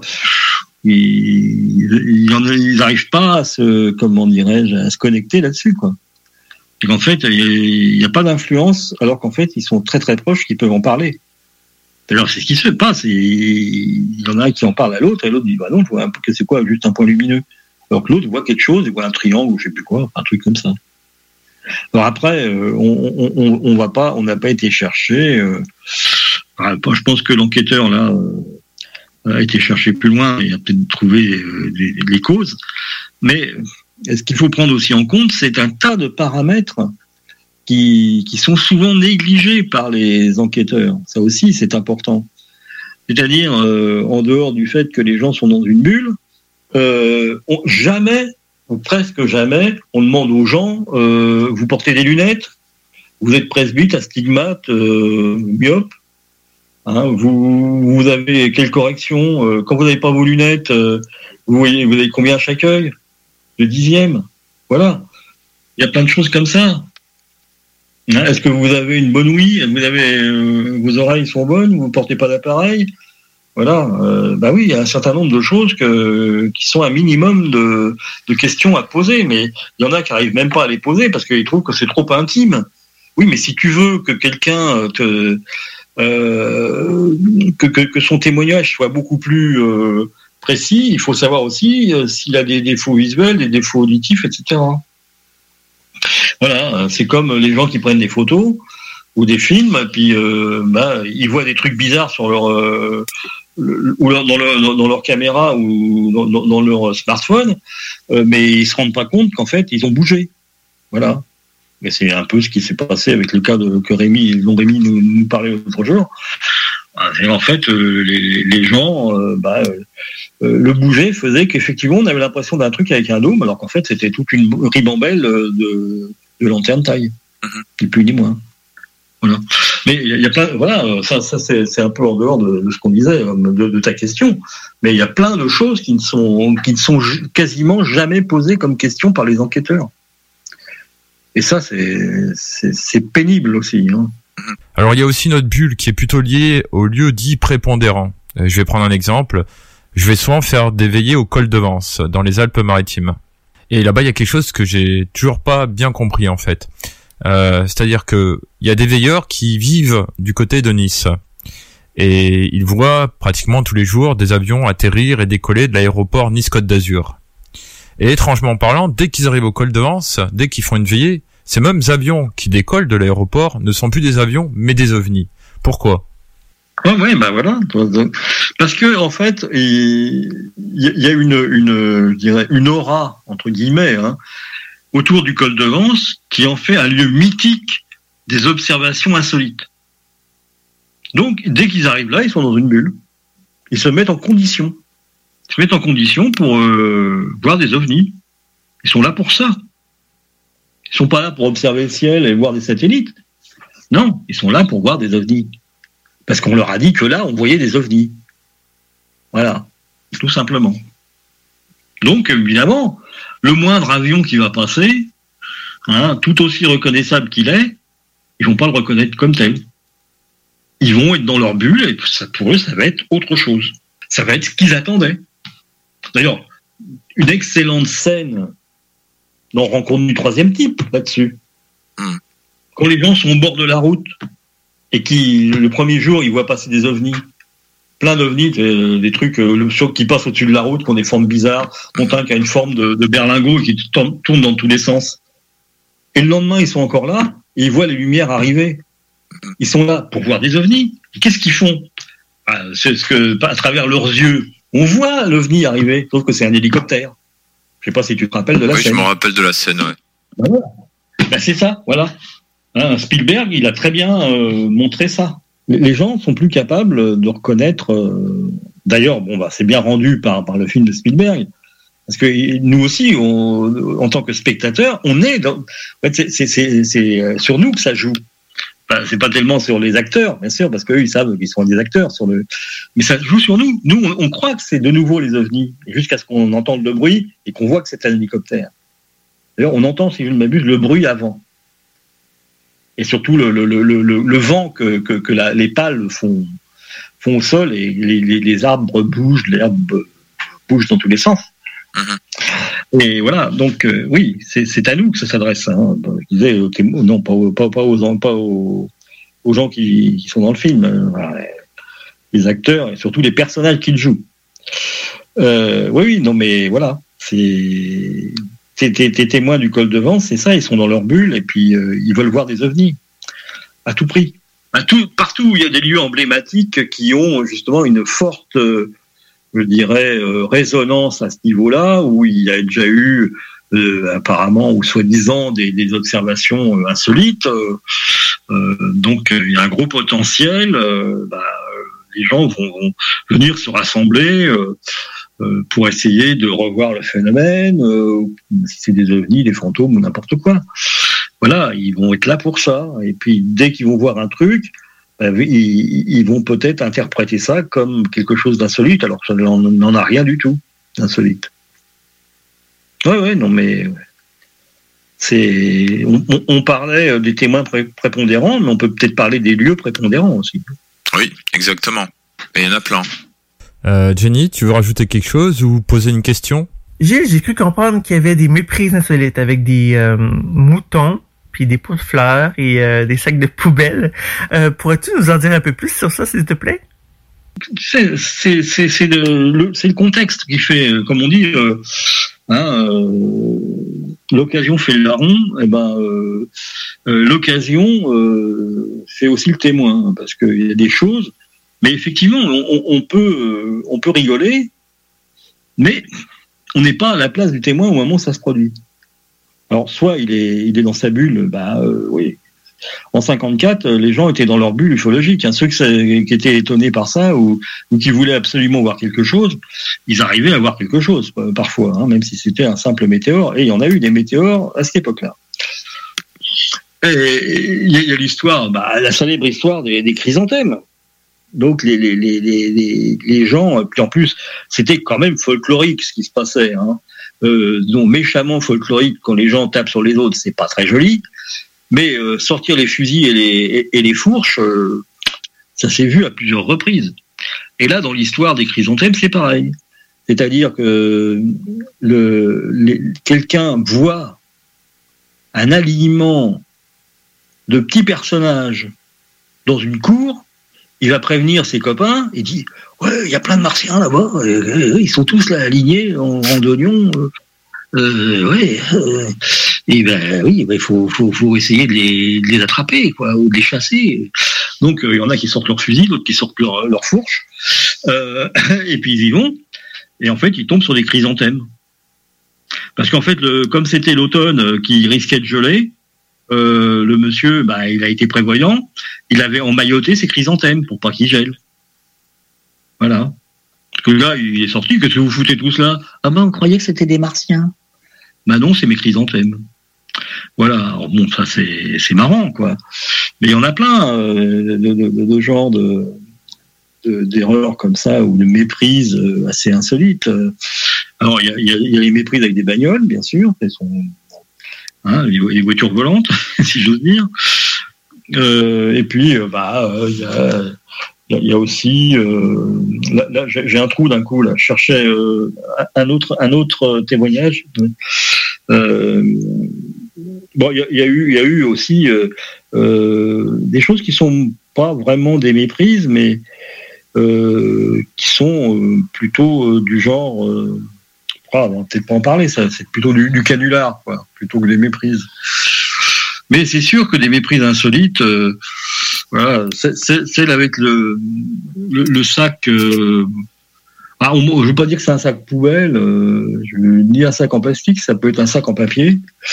Euh, ça, c'est la roue d'Attignéville et en fait, il serait vraisemblable que ce soit une confusion avec un, un sac d'engrais abandonné. Ça se faisait beaucoup malheureusement dans les années 60-70 on abandonnait les sacs d'engrais en papier hein, euh, à l'endroit où on avait euh, répandu l'engrais dans les champs.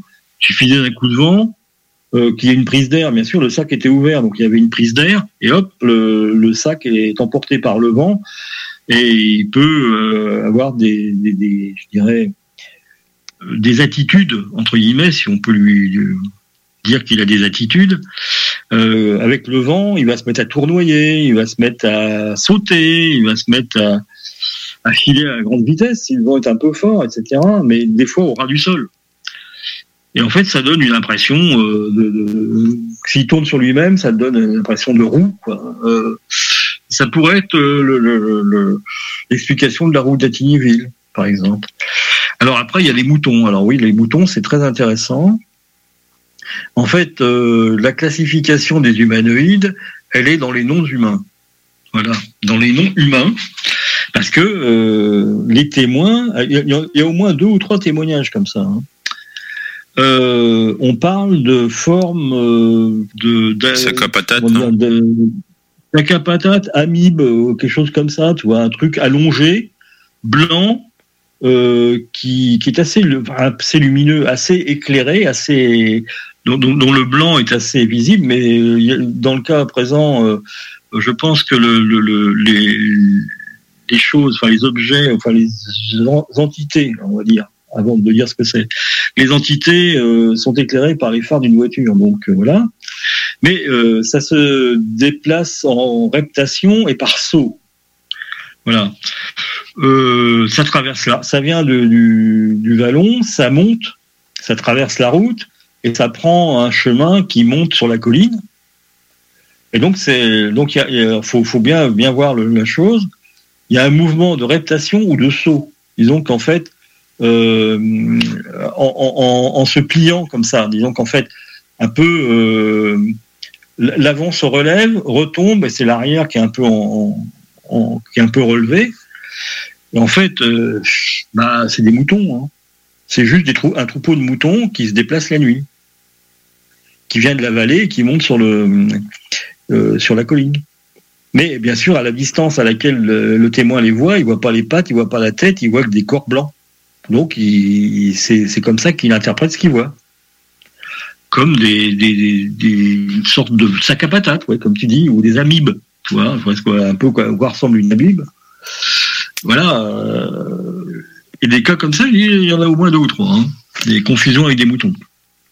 Voilà, donc c'est intéressant. euh, confusion avec du matériel de chantier, euh, confusion avec euh, des. bah, il y a un cas, québécois assez connu qui est publié dans UFO Québec et où là, les témoins, ils arrivent, ils sont sur la route, je crois qu'ils sortent d'un virage, quelque chose comme ça, et ils voient un, objet un peu anguleux, en forme de cigare, euh, posé sur le bord de la route, et deux, trois humanoïdes autour, euh, qui sont un peu sombres, sauf qu'ils ont des bandes lumineuses euh, à distance égale sur le autour d'eux. C'est-à-dire qu'en fait, c'est des bandes lumineuses, enfin, ou, ou- réfléchissantes, je veux dire. Et en fait, l'explication, c'est juste trois ouvriers qui ont mis leur gilet réfléchissant pour pas se faire euh, shooter par des voitures. Et, ce qu'il y a, euh, le, cigare volant, c'est le, camion qui est sur le bas-côté. Et eux, ils ont un chantier à effectuer la nuit. Peut-être qu'il y a eu un éboulement ou est-ce qu'il y a désengorgé, euh, une canalisation. Je ne sais pas trop. On ne sait pas d'ailleurs parce qu'après, il n'y a personne qui a été demandé ce qui s'était passé. Hein. C'est passé dans la revue comme étant un beau cas d'objet de, rencontre du troisième type. Hein. Voilà.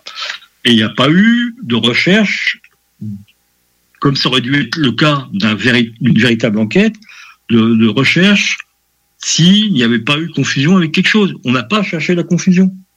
Les enquêteurs, pour eux, c'est plié, c'est un ovni. Et ça, c'est préjudiciable aussi à l'étude. Mon Dieu, c'est fou à quel point il faut vraiment faire attention. Hein? Je, c'est, euh, disons que je vois plus l'ufologie de la même façon. en tout cas, euh, beaucoup de travail à faire et euh, déjà bon, faut aller à la troisième et dernière pause. Euh, restez avec nous, on vous revient dans un instant. This is DJ Easy Dick, and this is the Golden Shower Hour early in the morning. Wake yo goat mouth ass up. This is 96.9. FM on your dial, and we flipping it just like this for all you motherfucking real G's out there. Pour vos besoins mécaniques, vous cherchez évidemment la plus haute qualité pour les pièces et le travail, en même temps que des prix décents. Avec Garage Les Pièces CRS, c'est toujours mieux que décent. C'est les meilleurs prix et leur expertise sera précise, leur travail scrupuleux. C'est ça que vous cherchez pour la mécanique depuis si longtemps. Garage Les Pièces CRS. Les pièces CRS. Découvrez-les, adoptez-les. Comme des centaines qui l'ont déjà fait, vous le recommanderez aussi. Garage Les Pièces CRS, 527 rue Maurice-Bois, Québec, 681 4476. 681 4476. Chez Pizzeria 67, nos pizzas sont toujours cuites dans des fours traditionnels. Une ambiance chaleureuse et amicale, ça donne le goût de manger de la pizza. Ce n'est pas pour rien que Pizzeria 67 fait partie de votre famille depuis plus de 50 ans. La pizza, c'est notre affaire. Trois succursales pour mieux vous servir, comptoir, livraison et salle à manger. Pizzeria67.com. On goûte la différence. Tu as dernièrement perdu ton travail à cause de la pandémie? Tu désires changer de carrière pour un emploi plus motivant avec un excellent taux de placement? Aviron Québec t'offre des formations qui, en l'espace d'un an, peuvent changer ta vie. Nos DEP en charpenterie, menuiserie, électricité, plomberie, chauffage, soudage, montage font partie des diplômes les plus en demande en ce moment sur le marché du travail. Ne manque pas le début des cours le 14 mai. Tous les détails sur avironquebec.com. Aviron bâti chez nous ton avenir. Capable de rester enfermé, la larme à l'œil, à regarder ton Jeep se morfondre dans ta cour? Club Jeep Québec est en pleine expansion et t'attend. Membre de la Fédération des clubs de 4x4 du Québec, nous organisons des activités légales et qui respectent les recommandations. Deviens membre gratuitement pour 2021 via la page Facebook ou sur le www.clubjeepquebec.com. Club Jeep Québec, là où les routes se terminent, notre plaisir commence. Dépanneur Lisette, on prend soin de la bière et des gens qui vont la chercher. Oui, parce qu'on est toujours en train d'innover. Ça, c'est prendre soin de la clientèle. D'ailleurs, Jules, qu'est-ce que vous avez fait récemment là, pour nous aider? On a mis des tassés de couleurs sur toutes les bières pour vous simplifier la vie. Pour du monde hein, comme vous, là, les gars. Hey, ça, c'est cool, les nouvelles pastilles pour nous aider dans nos recherches. Un nouveau frigo pour plus de choix de bière. Pas le choix d'aller faire un tour. 354 Avenue des Ruisseaux, à Pintendre. Dépanneur Lisette. Bien en passant, là, y a pas juste de la bière. 96.9 Lévis. Yo man, c'est Stitch au micro. Je suis pas un rappeur, je suis un gros fan de hip-hop. Quand je vais être dans le city de QC, j'écoute CGMD 96.9. Avertissement. Cette émission a pour but de porter l'auditoire à réflexion. C'est pourquoi la direction de la station souhaite vous rappeler que chaque affirmation mérite réflexion. Il ne faut rien prendre comme vérité simplement parce que c'est dit, car tout ceci demeure des théories ou la perception de chacun. Nous vous recommandons de garder un esprit critique et sceptique sur ce que vous entendez ici comme ailleurs. Bonne écoute, bonne réflexion. Bienvenue dans la zone.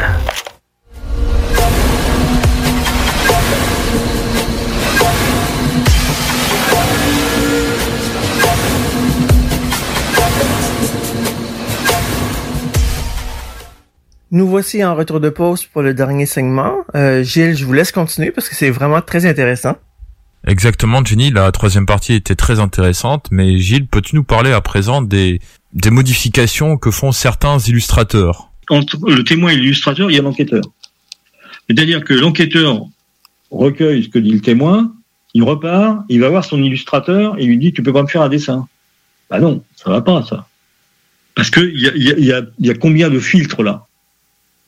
Il y a le filtre du témoin qui lui a ce que sa mémoire n'a pas encore totalement recomposé si c'est pas trop trop ancien. Donc c'est un filtre. Ensuite, il y a le filtre de l'enquêteur qui recueille ce que dit le témoin, mais il y a son filtre, euh, même inconscient, qui marche quand même. Et ensuite, ce que l'enquêteur le, va euh, demander de faire à l'illustrateur, c'est un filtre supplémentaire. Donc, ben voilà, hein, le, il n'est pas vraiment certain que ce qui sorte comme illustration soit vraiment euh, euh, ce que le témoin avait donc euh, déposé auprès de l'enquêteur. Il y a certainement des, des, imperfections, même des erreurs. Et bon, je, je donnerai comme euh, comme cas, comme exemple, le, le, cas de vin sur Karami, où un hélicoptère se transforme en carotte. Exact. Je connais bien ce cas. Voilà. Et c'est un hélicoptère spécialement équipé euh, pour euh, de la recherche d'uranium, si je ne m'abuse. Donc, il est équipé de plein de capteurs qui sont des antennes. Vois Alors, donc, donc c'est certainement un jean. Donc, un, le, un des premiers hélicoptères, ou une Alouette 2, je ne sais plus exactement si en 57 elle était déjà en. Mais enfin, le jean existait. Donc, c'est, un, un, hélicoptère dont la, la, la queue, donc avec le, le rotor arrière, euh, est, est, fait de, de, de, de, poutrelles métalliques. Quoi. C'est juste des, des, des poutrelles soudées ensemble. En plus, là, il y a des, des antennes qui ont été rajoutées. Entre ce qu'on vu, les, les, gens disent, on a vu un truc euh, en, en, en, forme de cône. Voilà, en forme de cône, avec des antennes, avec des antennes tout autour. Donc en fait, c'est vrai que la, la queue d'hélicoptère se termine euh, en, cône. Enfin, sa forme, c'est pas un, rectangle, c'est un cône, c'est un, euh, triangle si tu veux de profil. Donc elle, s'affine vers la l'arrière. Donc voilà, le problème, il est là, c'est qu'en fait, l'illustrateur, enfin il y a le filtre des témoins, celui de l'enquêteur, celui de l'illustrateur, et le type, il te fait un truc en forme de carotte verticale avec plein de euh, comme des racines de carottes autour, quoi, comme des radicelles, quoi. Je veux en fait, des antennes tout autour de ce truc en forme de carotte. Ça n'a rien à voir avec certainement ce que les témoins ont dit au départ. Mais peut-être qu'on n'a même pas soumis aux témoins euh, le, le dessin de l'illustrateur. Voilà. Il y a ça aussi. Donc, euh, c'est complètement bidon. Au cours de la préparation de cette émission, tu m'avais fait part d'un autre exemple qui était aussi dans la revue UFO Québec et qui mentionnait que l'illustrateur avait dessiné dans un angle de vue différent de celui des témoins. C'est vrai que UFO Québec, euh, ça a été euh, dedans. Il y a quand même un certain. C'était, une belle revue. Hein. C'est vrai, c'était une très belle revue. Elle est en ligne d'ailleurs euh, sur le site de l'affût hein, pour ceux qui peuvent, qui veulent euh, consulter. Hein, à, à l'onglet Canada, il y a entre autres UFO Québec. Toute la collection est en ligne. Euh, gratuitement sur le site de l'AFU en Suède. Euh, oui, alors donc en fait, il y a, deux témoins qui sont sur euh, le, leur terrasse et qui voient de l'autre côté du champ qui, les sépare de la route plus ou moins une sorte de sphère brillante euh, un peu à leur gauche, à la gauche de cette sphère brillante, il y a, euh, il y a, un objet en forme de cube. Et entre les deux, il y a des, petits personnages qui portent quelque chose. Ils sont plusieurs ils font des allers-retours entre la sphère et le cube. Voilà. Donc c'est ça le témoignage. Mais vu à plusieurs dizaines de mètres, voire plusieurs centaines de mètres peut-être. Sauf que l'illustrateur qui se place pour illustrer ce... ah, il ne se rend pas sur place, hein. mais il se place à un endroit où il n'y a jamais eu de témoin qui, qui de de cet endroit-là. C'est peut-être même un endroit plus ou moins imaginaire. C'est possible aussi. En fait, il se place je dirais, au-delà du phénomène. Mais c'est à l'opposé de la maison. C'est-à-dire qu'en fait, si l'observation est à 200 mètres de la maison, euh, l'angle de vue qu'il prend est à 210 mètres. C'est-à-dire qu'en fait, il transforme quelque chose qui a été vu de loin par quelque chose qui a été vu de près. C'est totalement incroyable. Alors il fait un cube, il fait euh, deux ou trois personnages qui vont et viennent euh, avec des trucs dans les mains et un, objet sphérique euh, éclairé ou lumineux. En fait, euh, voilà, je vais vous expliquer en deux mots ce que, c'est certainement un hélicoptère avec un cockpit donc plexi donc qui reflète le soleil, un camion, le truc cubique, et des soldats certainement, mecs casqués, parce qu'ils ont tous un casque, qui transbordent du, matériel de l'hélicoptère vers les camions. Vers le camion, pardon. Voilà. À mon avis, c'est l'explication. Mais l'illustrateur a tellement interprété, surinterprété ce que les témoins ont vu, ça modifie complètement euh, ce que, que on va enregistrer, nous, dans notre cerveau. Donc, il est complètement biaisé. L'en- L'enquête et le témoignage sont complètement biaisés par euh, cette interprétation outrancière de ce qui a été vu. Parce que ce qui est représenté n'a jamais été vu. À la distance et à l'opposé euh, donc euh, de, l'angle de vue de la scène, qui est juste une interprétation, il n'y a, rien à, rajouter à ça. C'est complètement bidon. Et je dis que c'est particulièrement dangereux de- de- d'agir comme ça. Quoi. Pourrais-tu nous parler à présent des méprises avec des phares de voiture Oui, oui. Alors c'est vrai que on avait parlé de, de plusieurs cas. Et donc, il y a- il y a- je, je parlais donc d'un d'un cas euh, où euh, les, un cas en Turquie et un cas aux États-Unis. Euh, mais il y a un cas aussi en France euh, dont je vais parler aussi. de- En Turquie, c'était euh, dans les années 2000, si je ne m'abuse, dans la première dé- décennie des années 2000. En fait, euh, c'est un peu pareil. C'est-à-dire que les gens ne voient pas très bien où ça se passe, en fait. Parce qu'il fait nuit, et en fait, tu as des lumières au milieu d'un peu de nulle part, mais un peu à flanc de colline quand même. Euh, mais je suis pas sûr qu'ils s'aperçoivent que c'est à flanc de colline. Je pense qu'ils pensent que c'est dans le ciel. Parce que euh, la noirceur du ciel fait qu'on n'arrive pas à définir euh, où se trouve l'horizon. Et en fait, euh, il y a une route là, à cet endroit-là, et euh, il y a plein de, de lumières qui bougent. Il y a des lumières bleues qui clignotent, il y a des lumières rouges, des lumières blanches. En fait, il s'avérera par la suite que c'était donc un site, le site d'un accident de la circulation. Fait, les trucs bleus qui clignotent, c'est la police, bien sûr. Euh, euh, bah, les voitures qui, qui vont et qui viennent, euh, des panneuses, peut-être ambulances, je sais pas. euh, bah, voilà. Et les gens ont fait une vidéo d'ailleurs de ça hein, à l'époque. Donc euh, on, on imagine bien la qualité euh, donc au début des années 2000.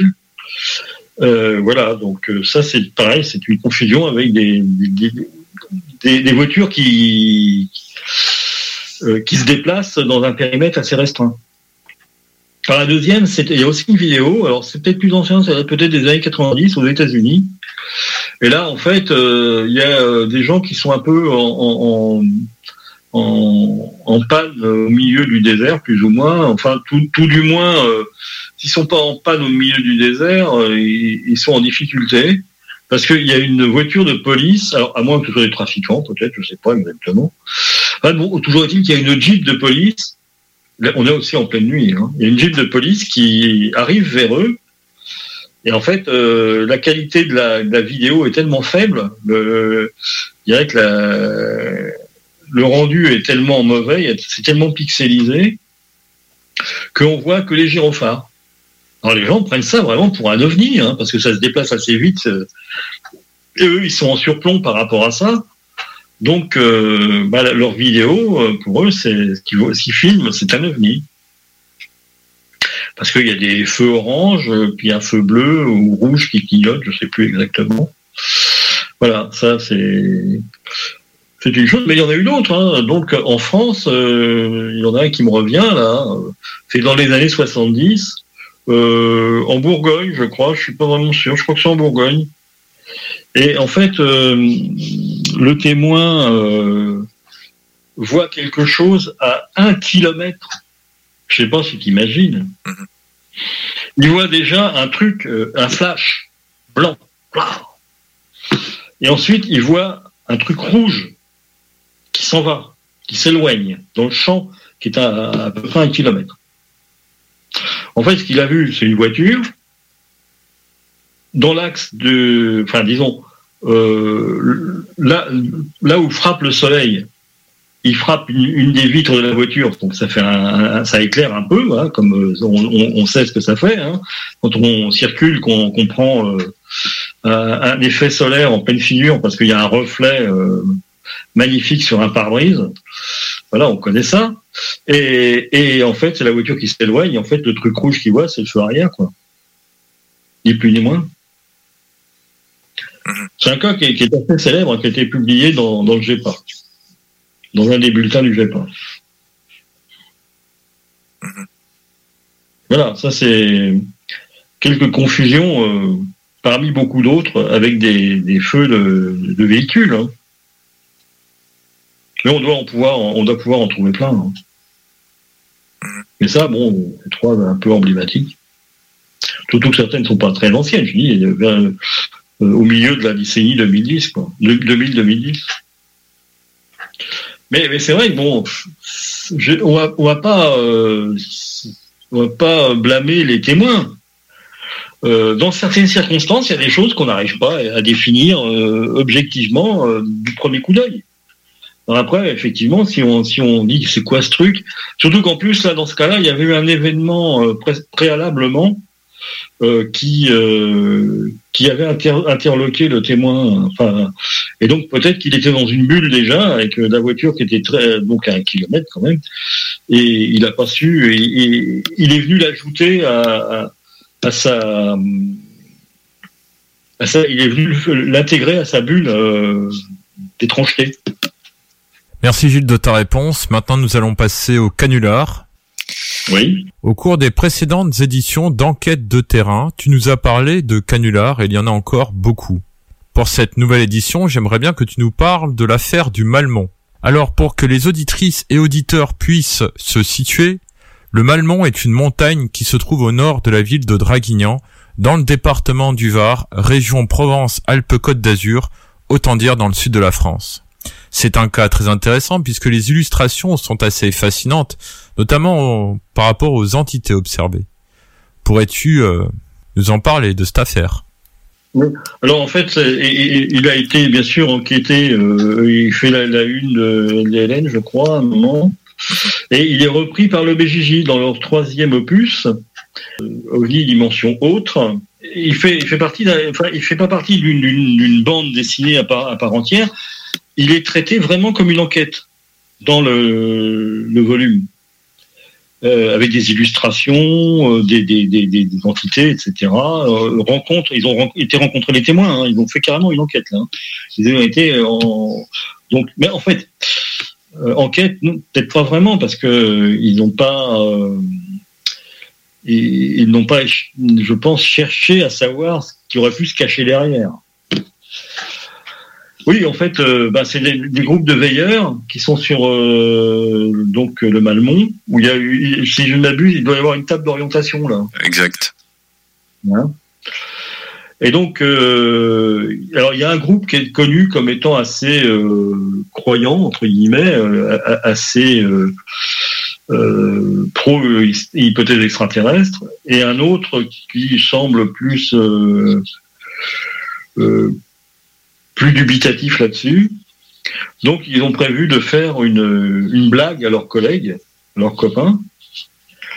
Et en fait, euh, ils se déguisent. Alors, ils, ils prennent à l'époque, on est dans 73 ou quelque chose comme ça. Et en fait, ils, ils- utilisent des rubalises. Je sais pas si euh, les Québécois savent ce que sont les rubalises. En fait, c'est une marque. Hein, c'est c'est les, les, les, les- comment les, les rubans euh, rouges et blancs qu'on met euh, quand on veut limiter, délimiter un, un, un site. Un, site de, par exemple, la, police s'en sert hein, pour euh, délimiter une zone euh, qu'ils veulent euh, conserver intacte après un meurtre ou un truc comme ça, euh, avant de relever les indices. Ou alors des- des- aussi des, c'est des, des rubans de chantier, ce qu'on appelle, pour délimiter un chantier euh, donc euh, provisoire, on, on met ces, ces rubans rouges et blancs.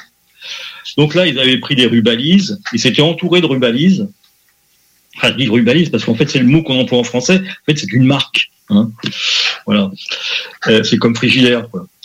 Et, donc, ils, se- sont en- entourés de rubalises. Ils ont mis une, lampe, euh, une lampe torche, une lampe euh, de poche derrière les rubalises et ils l'ont allumé. Donc, ils avaient l'impression, on avait l'impression qu'ils avaient un, spot au milieu du, du, du, comment, du thorax, hein, et sur la poitrine. Et puis ils s'étaient mis plus ou moins un casque carré avec des, des, des- trucs carrés. Enfin bon, euh, on sait plus trop, on sait pas trop euh, ce qu'ils avaient fait comme euh, euh, comme euh, je dirais comme- comment ils s'étaient habillés, qu'est-ce qu'ils avaient mis comme déguisement. Mais il y avait au moins la rubalise, euh, la lampe torche et puis un casque un petit peu bizarre. Et en fait, ils se sont mis à dévaler la, la- la colline plus ou moins, allant de, de, de, de comment euh, d'un virage à un autre sans passer par la route, en passant par euh, le talus.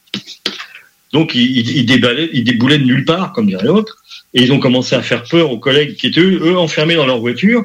Ils ont, ils sont, ils sont même à un moment donné, ils sont cachés, plus ou moins cachés. Ils ont euh, secoué la voiture. Donc bien sûr, tu parles, les autres, ils étaient affolés comme c'est pas permis. Là, ils étaient dans leur bulle. Hein. Ça, c'était tout de suite dans leur bulle. Ils étaient déjà venus pour voir des, des ovnis, sûrement, ou pour euh, surveiller le ciel. Donc ils étaient déjà plus ou moins dans une bulle. Mais alors là, la bulle, c'est devenu carrément, elle s'est refermée. Ça pouvait être qu'une bulle euh, de, de, de, de- d'extraterrestres, quoi, je veux dire. Voilà. Et, et donc ça s'est poursuivi comme ça. Euh, il y a eu euh, euh, une sorte plus ou moins de poursuite. Hein. Ils se sont plus ou moins montrés pour leur faire peur, euh, en écartant les bras, enfin en faisant des, des, des, des gestes de robot, etc. Donc c'est devenu un cas euh, tout à fait honorable euh, d'observation de, de rencontre du troisième type en France. Sauf qu'un enquêteur euh, décédé aujourd'hui, Michel Figuet, était sur une autre enquête, euh, des années plus tard. Hein. Et donc il se déplace comme il faisait toujours. Hein. Il allait voir les gendarmes pour dire voilà, euh, j'ai appris qu'il y avait eu un, un telle observation à tel endroit. Enfin, ça fait partie de votre juridiction. euh, c'est sur votre secteur. Euh, donc il semblerait qu'il y ait un PV, etc. Euh, Est-ce que je peux avoir des informations? Et là, euh, il tombe sur un, un gradé qui lui dit ah, euh, vous êtes euh, vous êtes ufologue. Ben, je vais vous dire quelque chose. Vous vous rappelez de l'affaire du Malmont? Et là, le gars, il lui déballe tout. Il dit voilà, on s'est déguisé, on a voulu faire peur à nos copains. euh, et, et voilà, comme comme quoi le, le truc a été inventé des années après. Alors, ça, c'était un beau canular euh, qui, a, qui a tenu de nombreuses années avant d'être éventé grâce à cette rencontre fortuite avec un, un gendarme qui, à l'époque, était un, un gamin euh, euh, qui, qui, lui- qui faisait des blagues à ses, collègues, à ses copains. Quoi. Voilà, enfin un ado, hein, pas sûrement. Voilà. Donc c'est un, un canular sympa, quoi. mais qui, hélas, est encore dans des ouvrages comme étant un cas inexpliqué. Ah bah oui, le problème c'est que malheureusement, il y en a toujours qui qui sont pas au courant ou veulent pas entendre parler que c'est un canular. Voilà, il y a ça aussi. Alors, les, deux, sont possibles. hein. Il y, en- a qui, qui sont absolument pas au courant.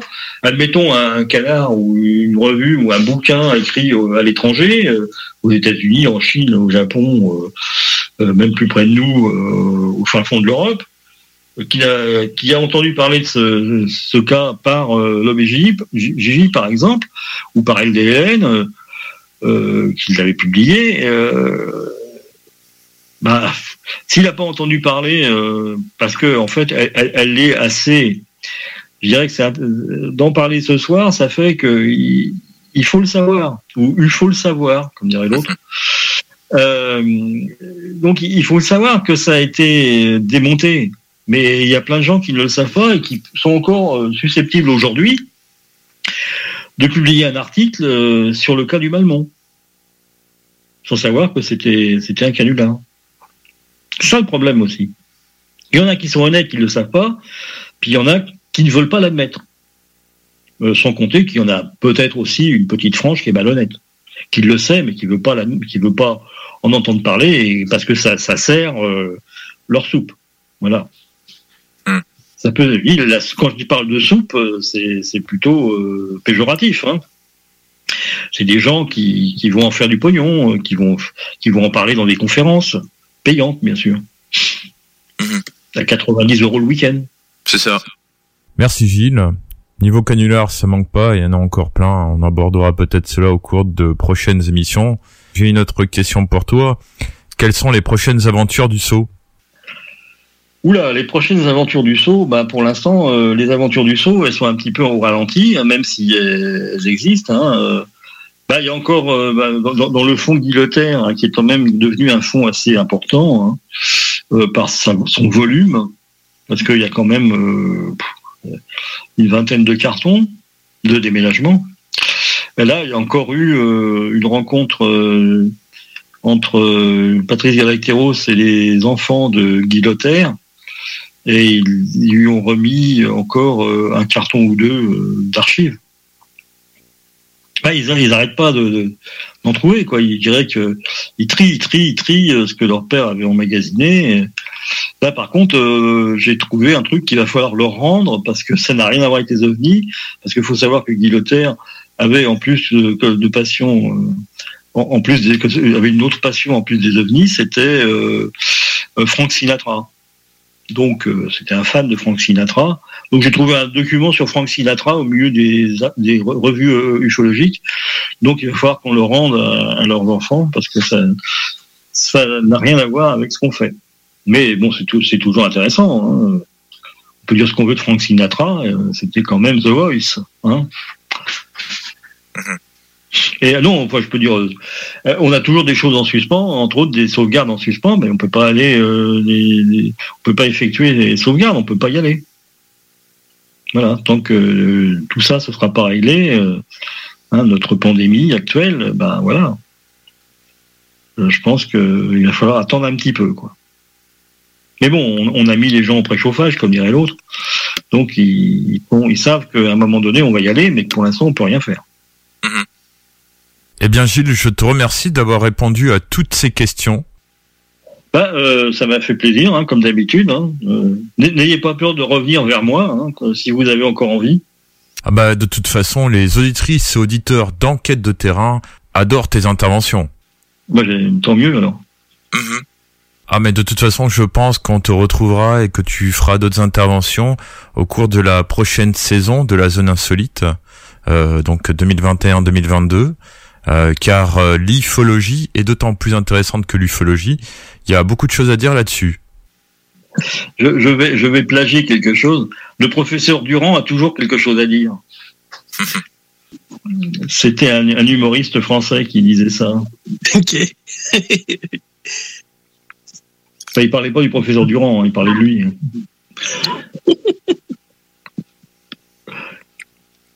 Et puis, euh, bah, je te dis à la prochaine alors. Bah ouais, à la prochaine. Oui, prends soin de toi. Bon. Bah, Jenny, je t'embrasse, et puis toi, je t'embrasse pas. pas rasé. Merci aux deux Gilles pour cet agréable moment ensemble. C'est toujours un plaisir d'être avec vous pour l'émission Enquête de terrain. Euh, c'est déjà tout pour nous. En fait, euh, il faudrait quand même vous mentionner qu'on a une adresse email spécialement pour Enquête de terrain. Il s'agit de gthomas à commercial lazoninsolite.com. Donc, c'est la lettre G, T, H, O, M, A, S, à commercial, la zone insolite, tout au complet, en, tout en un seul mot, .com. Vous pouvez nous écrire pour des conseils, euh, pour des euh, questions, euh, des conseils de exemple de thèmes à, pouvoir discuter avec vous. Sinon, on se revoit ensemble le 15 mai prochain. Et euh, la semaine prochaine, je crois que c'est l'équipe de l'AQU qui va vous parler avec la zone insolite. Donc, euh, sur ce, je vous souhaite une belle semaine et prenez soin de vous. Au revoir. T'es tanné des émissions de radio qui apportent tout le temps le même monde? T'es tanné qui laisse pas la chance aux émergents? T'es tout le temps en train de charler, mais Noé, lui, fait juste la TV, il y a pas de contenu. On veut du vrai monde. Ben, j'ai un bon truc pour toi. Arrête de les encourager et écoute des radios comme CJMD 96.9 Lévis. Chez Robotique Manufacturier de Cabinet, on a un gros robot et une petite équipe. On a une place pour toi comme manœuvre journalier dès maintenant. Sur un horaire à temps plein, on t'offre jusqu'à 19 de l'heure en plus d'une prime de 1000 après un an. Intéressé? Tu peux nous appeler en tout temps au 88 836 6000, 88 836 6000 ou visiter la page Facebook de la station CJMD 96.9 pour plus de détails. Fais vite parce que Robotique Manufacturier de Cabinet t'attend dès maintenant. Chez Rinfraie Volkswagen Levy, c'est la vente démonstrateur. Exemple, 6 000 de rabais sur l'Atlas Cross, 10 000 sur le Arteon, 11 000 sur notre Tiguan Rouge, 18 000 de rabais sur la e-Golf électrique orange. Détail, Rinfraie Volkswagen Levy. As-tu déjà pensé à faire une carrière en soudure? Avec une simple recherche sur Internet, on peut trouver plus de 60 employeurs à Québec et dans la région qui ont véritablement besoin d'un employé avec ses compétences. Le meilleur endroit pour suivre ton cours de soudage-montage est Aviron Québec. Tu pourras avoir un DEP certifié en un an seulement. Ne manque pas le début des cours le 14 mai. Tous les détails sur avironquebec.com ou au 418-529-1321. Aviron bâti chez nous ton avenir. Au dépanneur Lisette, on prend soin de la bière et des gens qui vont la chercher. Oui, parce qu'on est toujours en train d'innover. Ça, c'est prendre soin de la clientèle. D'ailleurs, Jules, qu'est-ce que vous avez fait récemment là, pour nous aider? On a mis des passés de couleurs sur toutes les bières pour vous simplifier la vie. Pour du monde euh, comme vous, là, les gars. Hey, ça, c'est cool, des nouvelles pastilles pour nous aider dans nos recherches. Un nouveau frigo pour plus de choix de bière. Pas le choix d'aller faire un tour. 354 Avenue des Ruisseaux, à Pintendre. Dépanneur Lisette. Bien en passant, là, y a pas juste de la bière.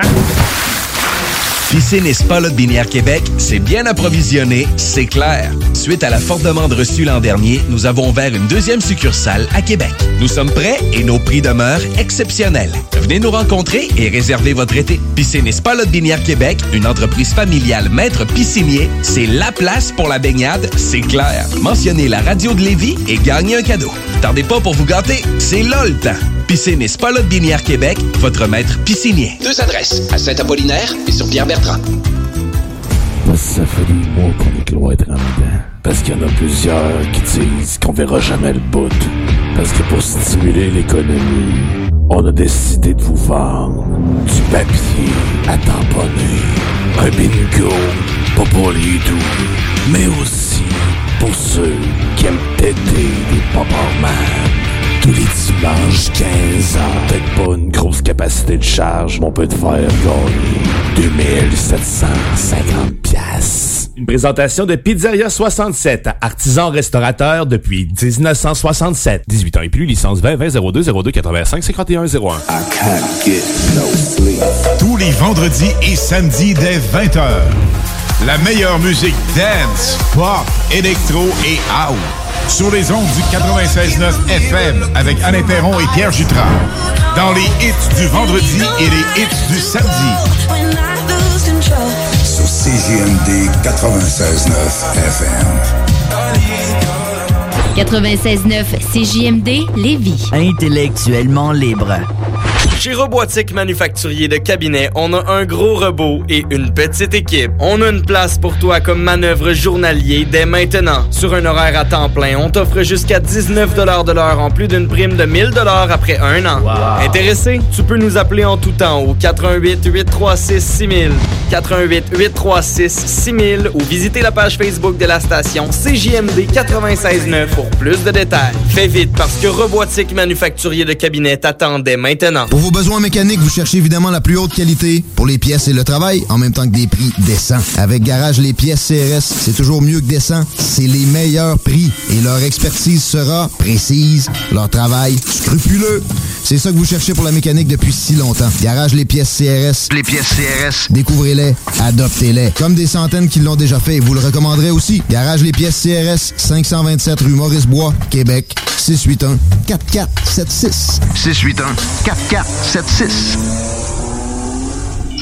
Connaissez-vous le Québec Mix? Québec Mix est la boutique numéro 1 à Québec en horticulture médicale et articles pour fumeurs et de vapotage depuis 2010. Nous sommes boutique essentielle et offrons l'autocueillette dans nos quatre succursales au 277 rue Saint-Joseph-Est, 3344 chemin Sainte-Foy, Pyramide et Limoilou. Nous garantissons le meilleur prix et le meilleur service ouvert de 10 à 19 heures tous les jours. C'est cool Québec Mix, viens voir ça. 88 Planning for your next trip? Elevate your travel style with Quince. Quince has all the jet setting essentials you'll want for your next getaway, like European linen, premium luggage options, buttery soft Italian leather bags, and so much more. And is all priced at 50 to 80% less than similar brands. Plus, Quince only works with factories that use safe and ethical manufacturing practices. Pack your bags with high-quality essentials you'll be wearing for vacations to come with Quince. Go to quince.com slash pack for free shipping and 365-day returns. Hey, it's Paige DeSorbo from Giggly Squad. High quality fashion without the price tag. Say hello to Quince.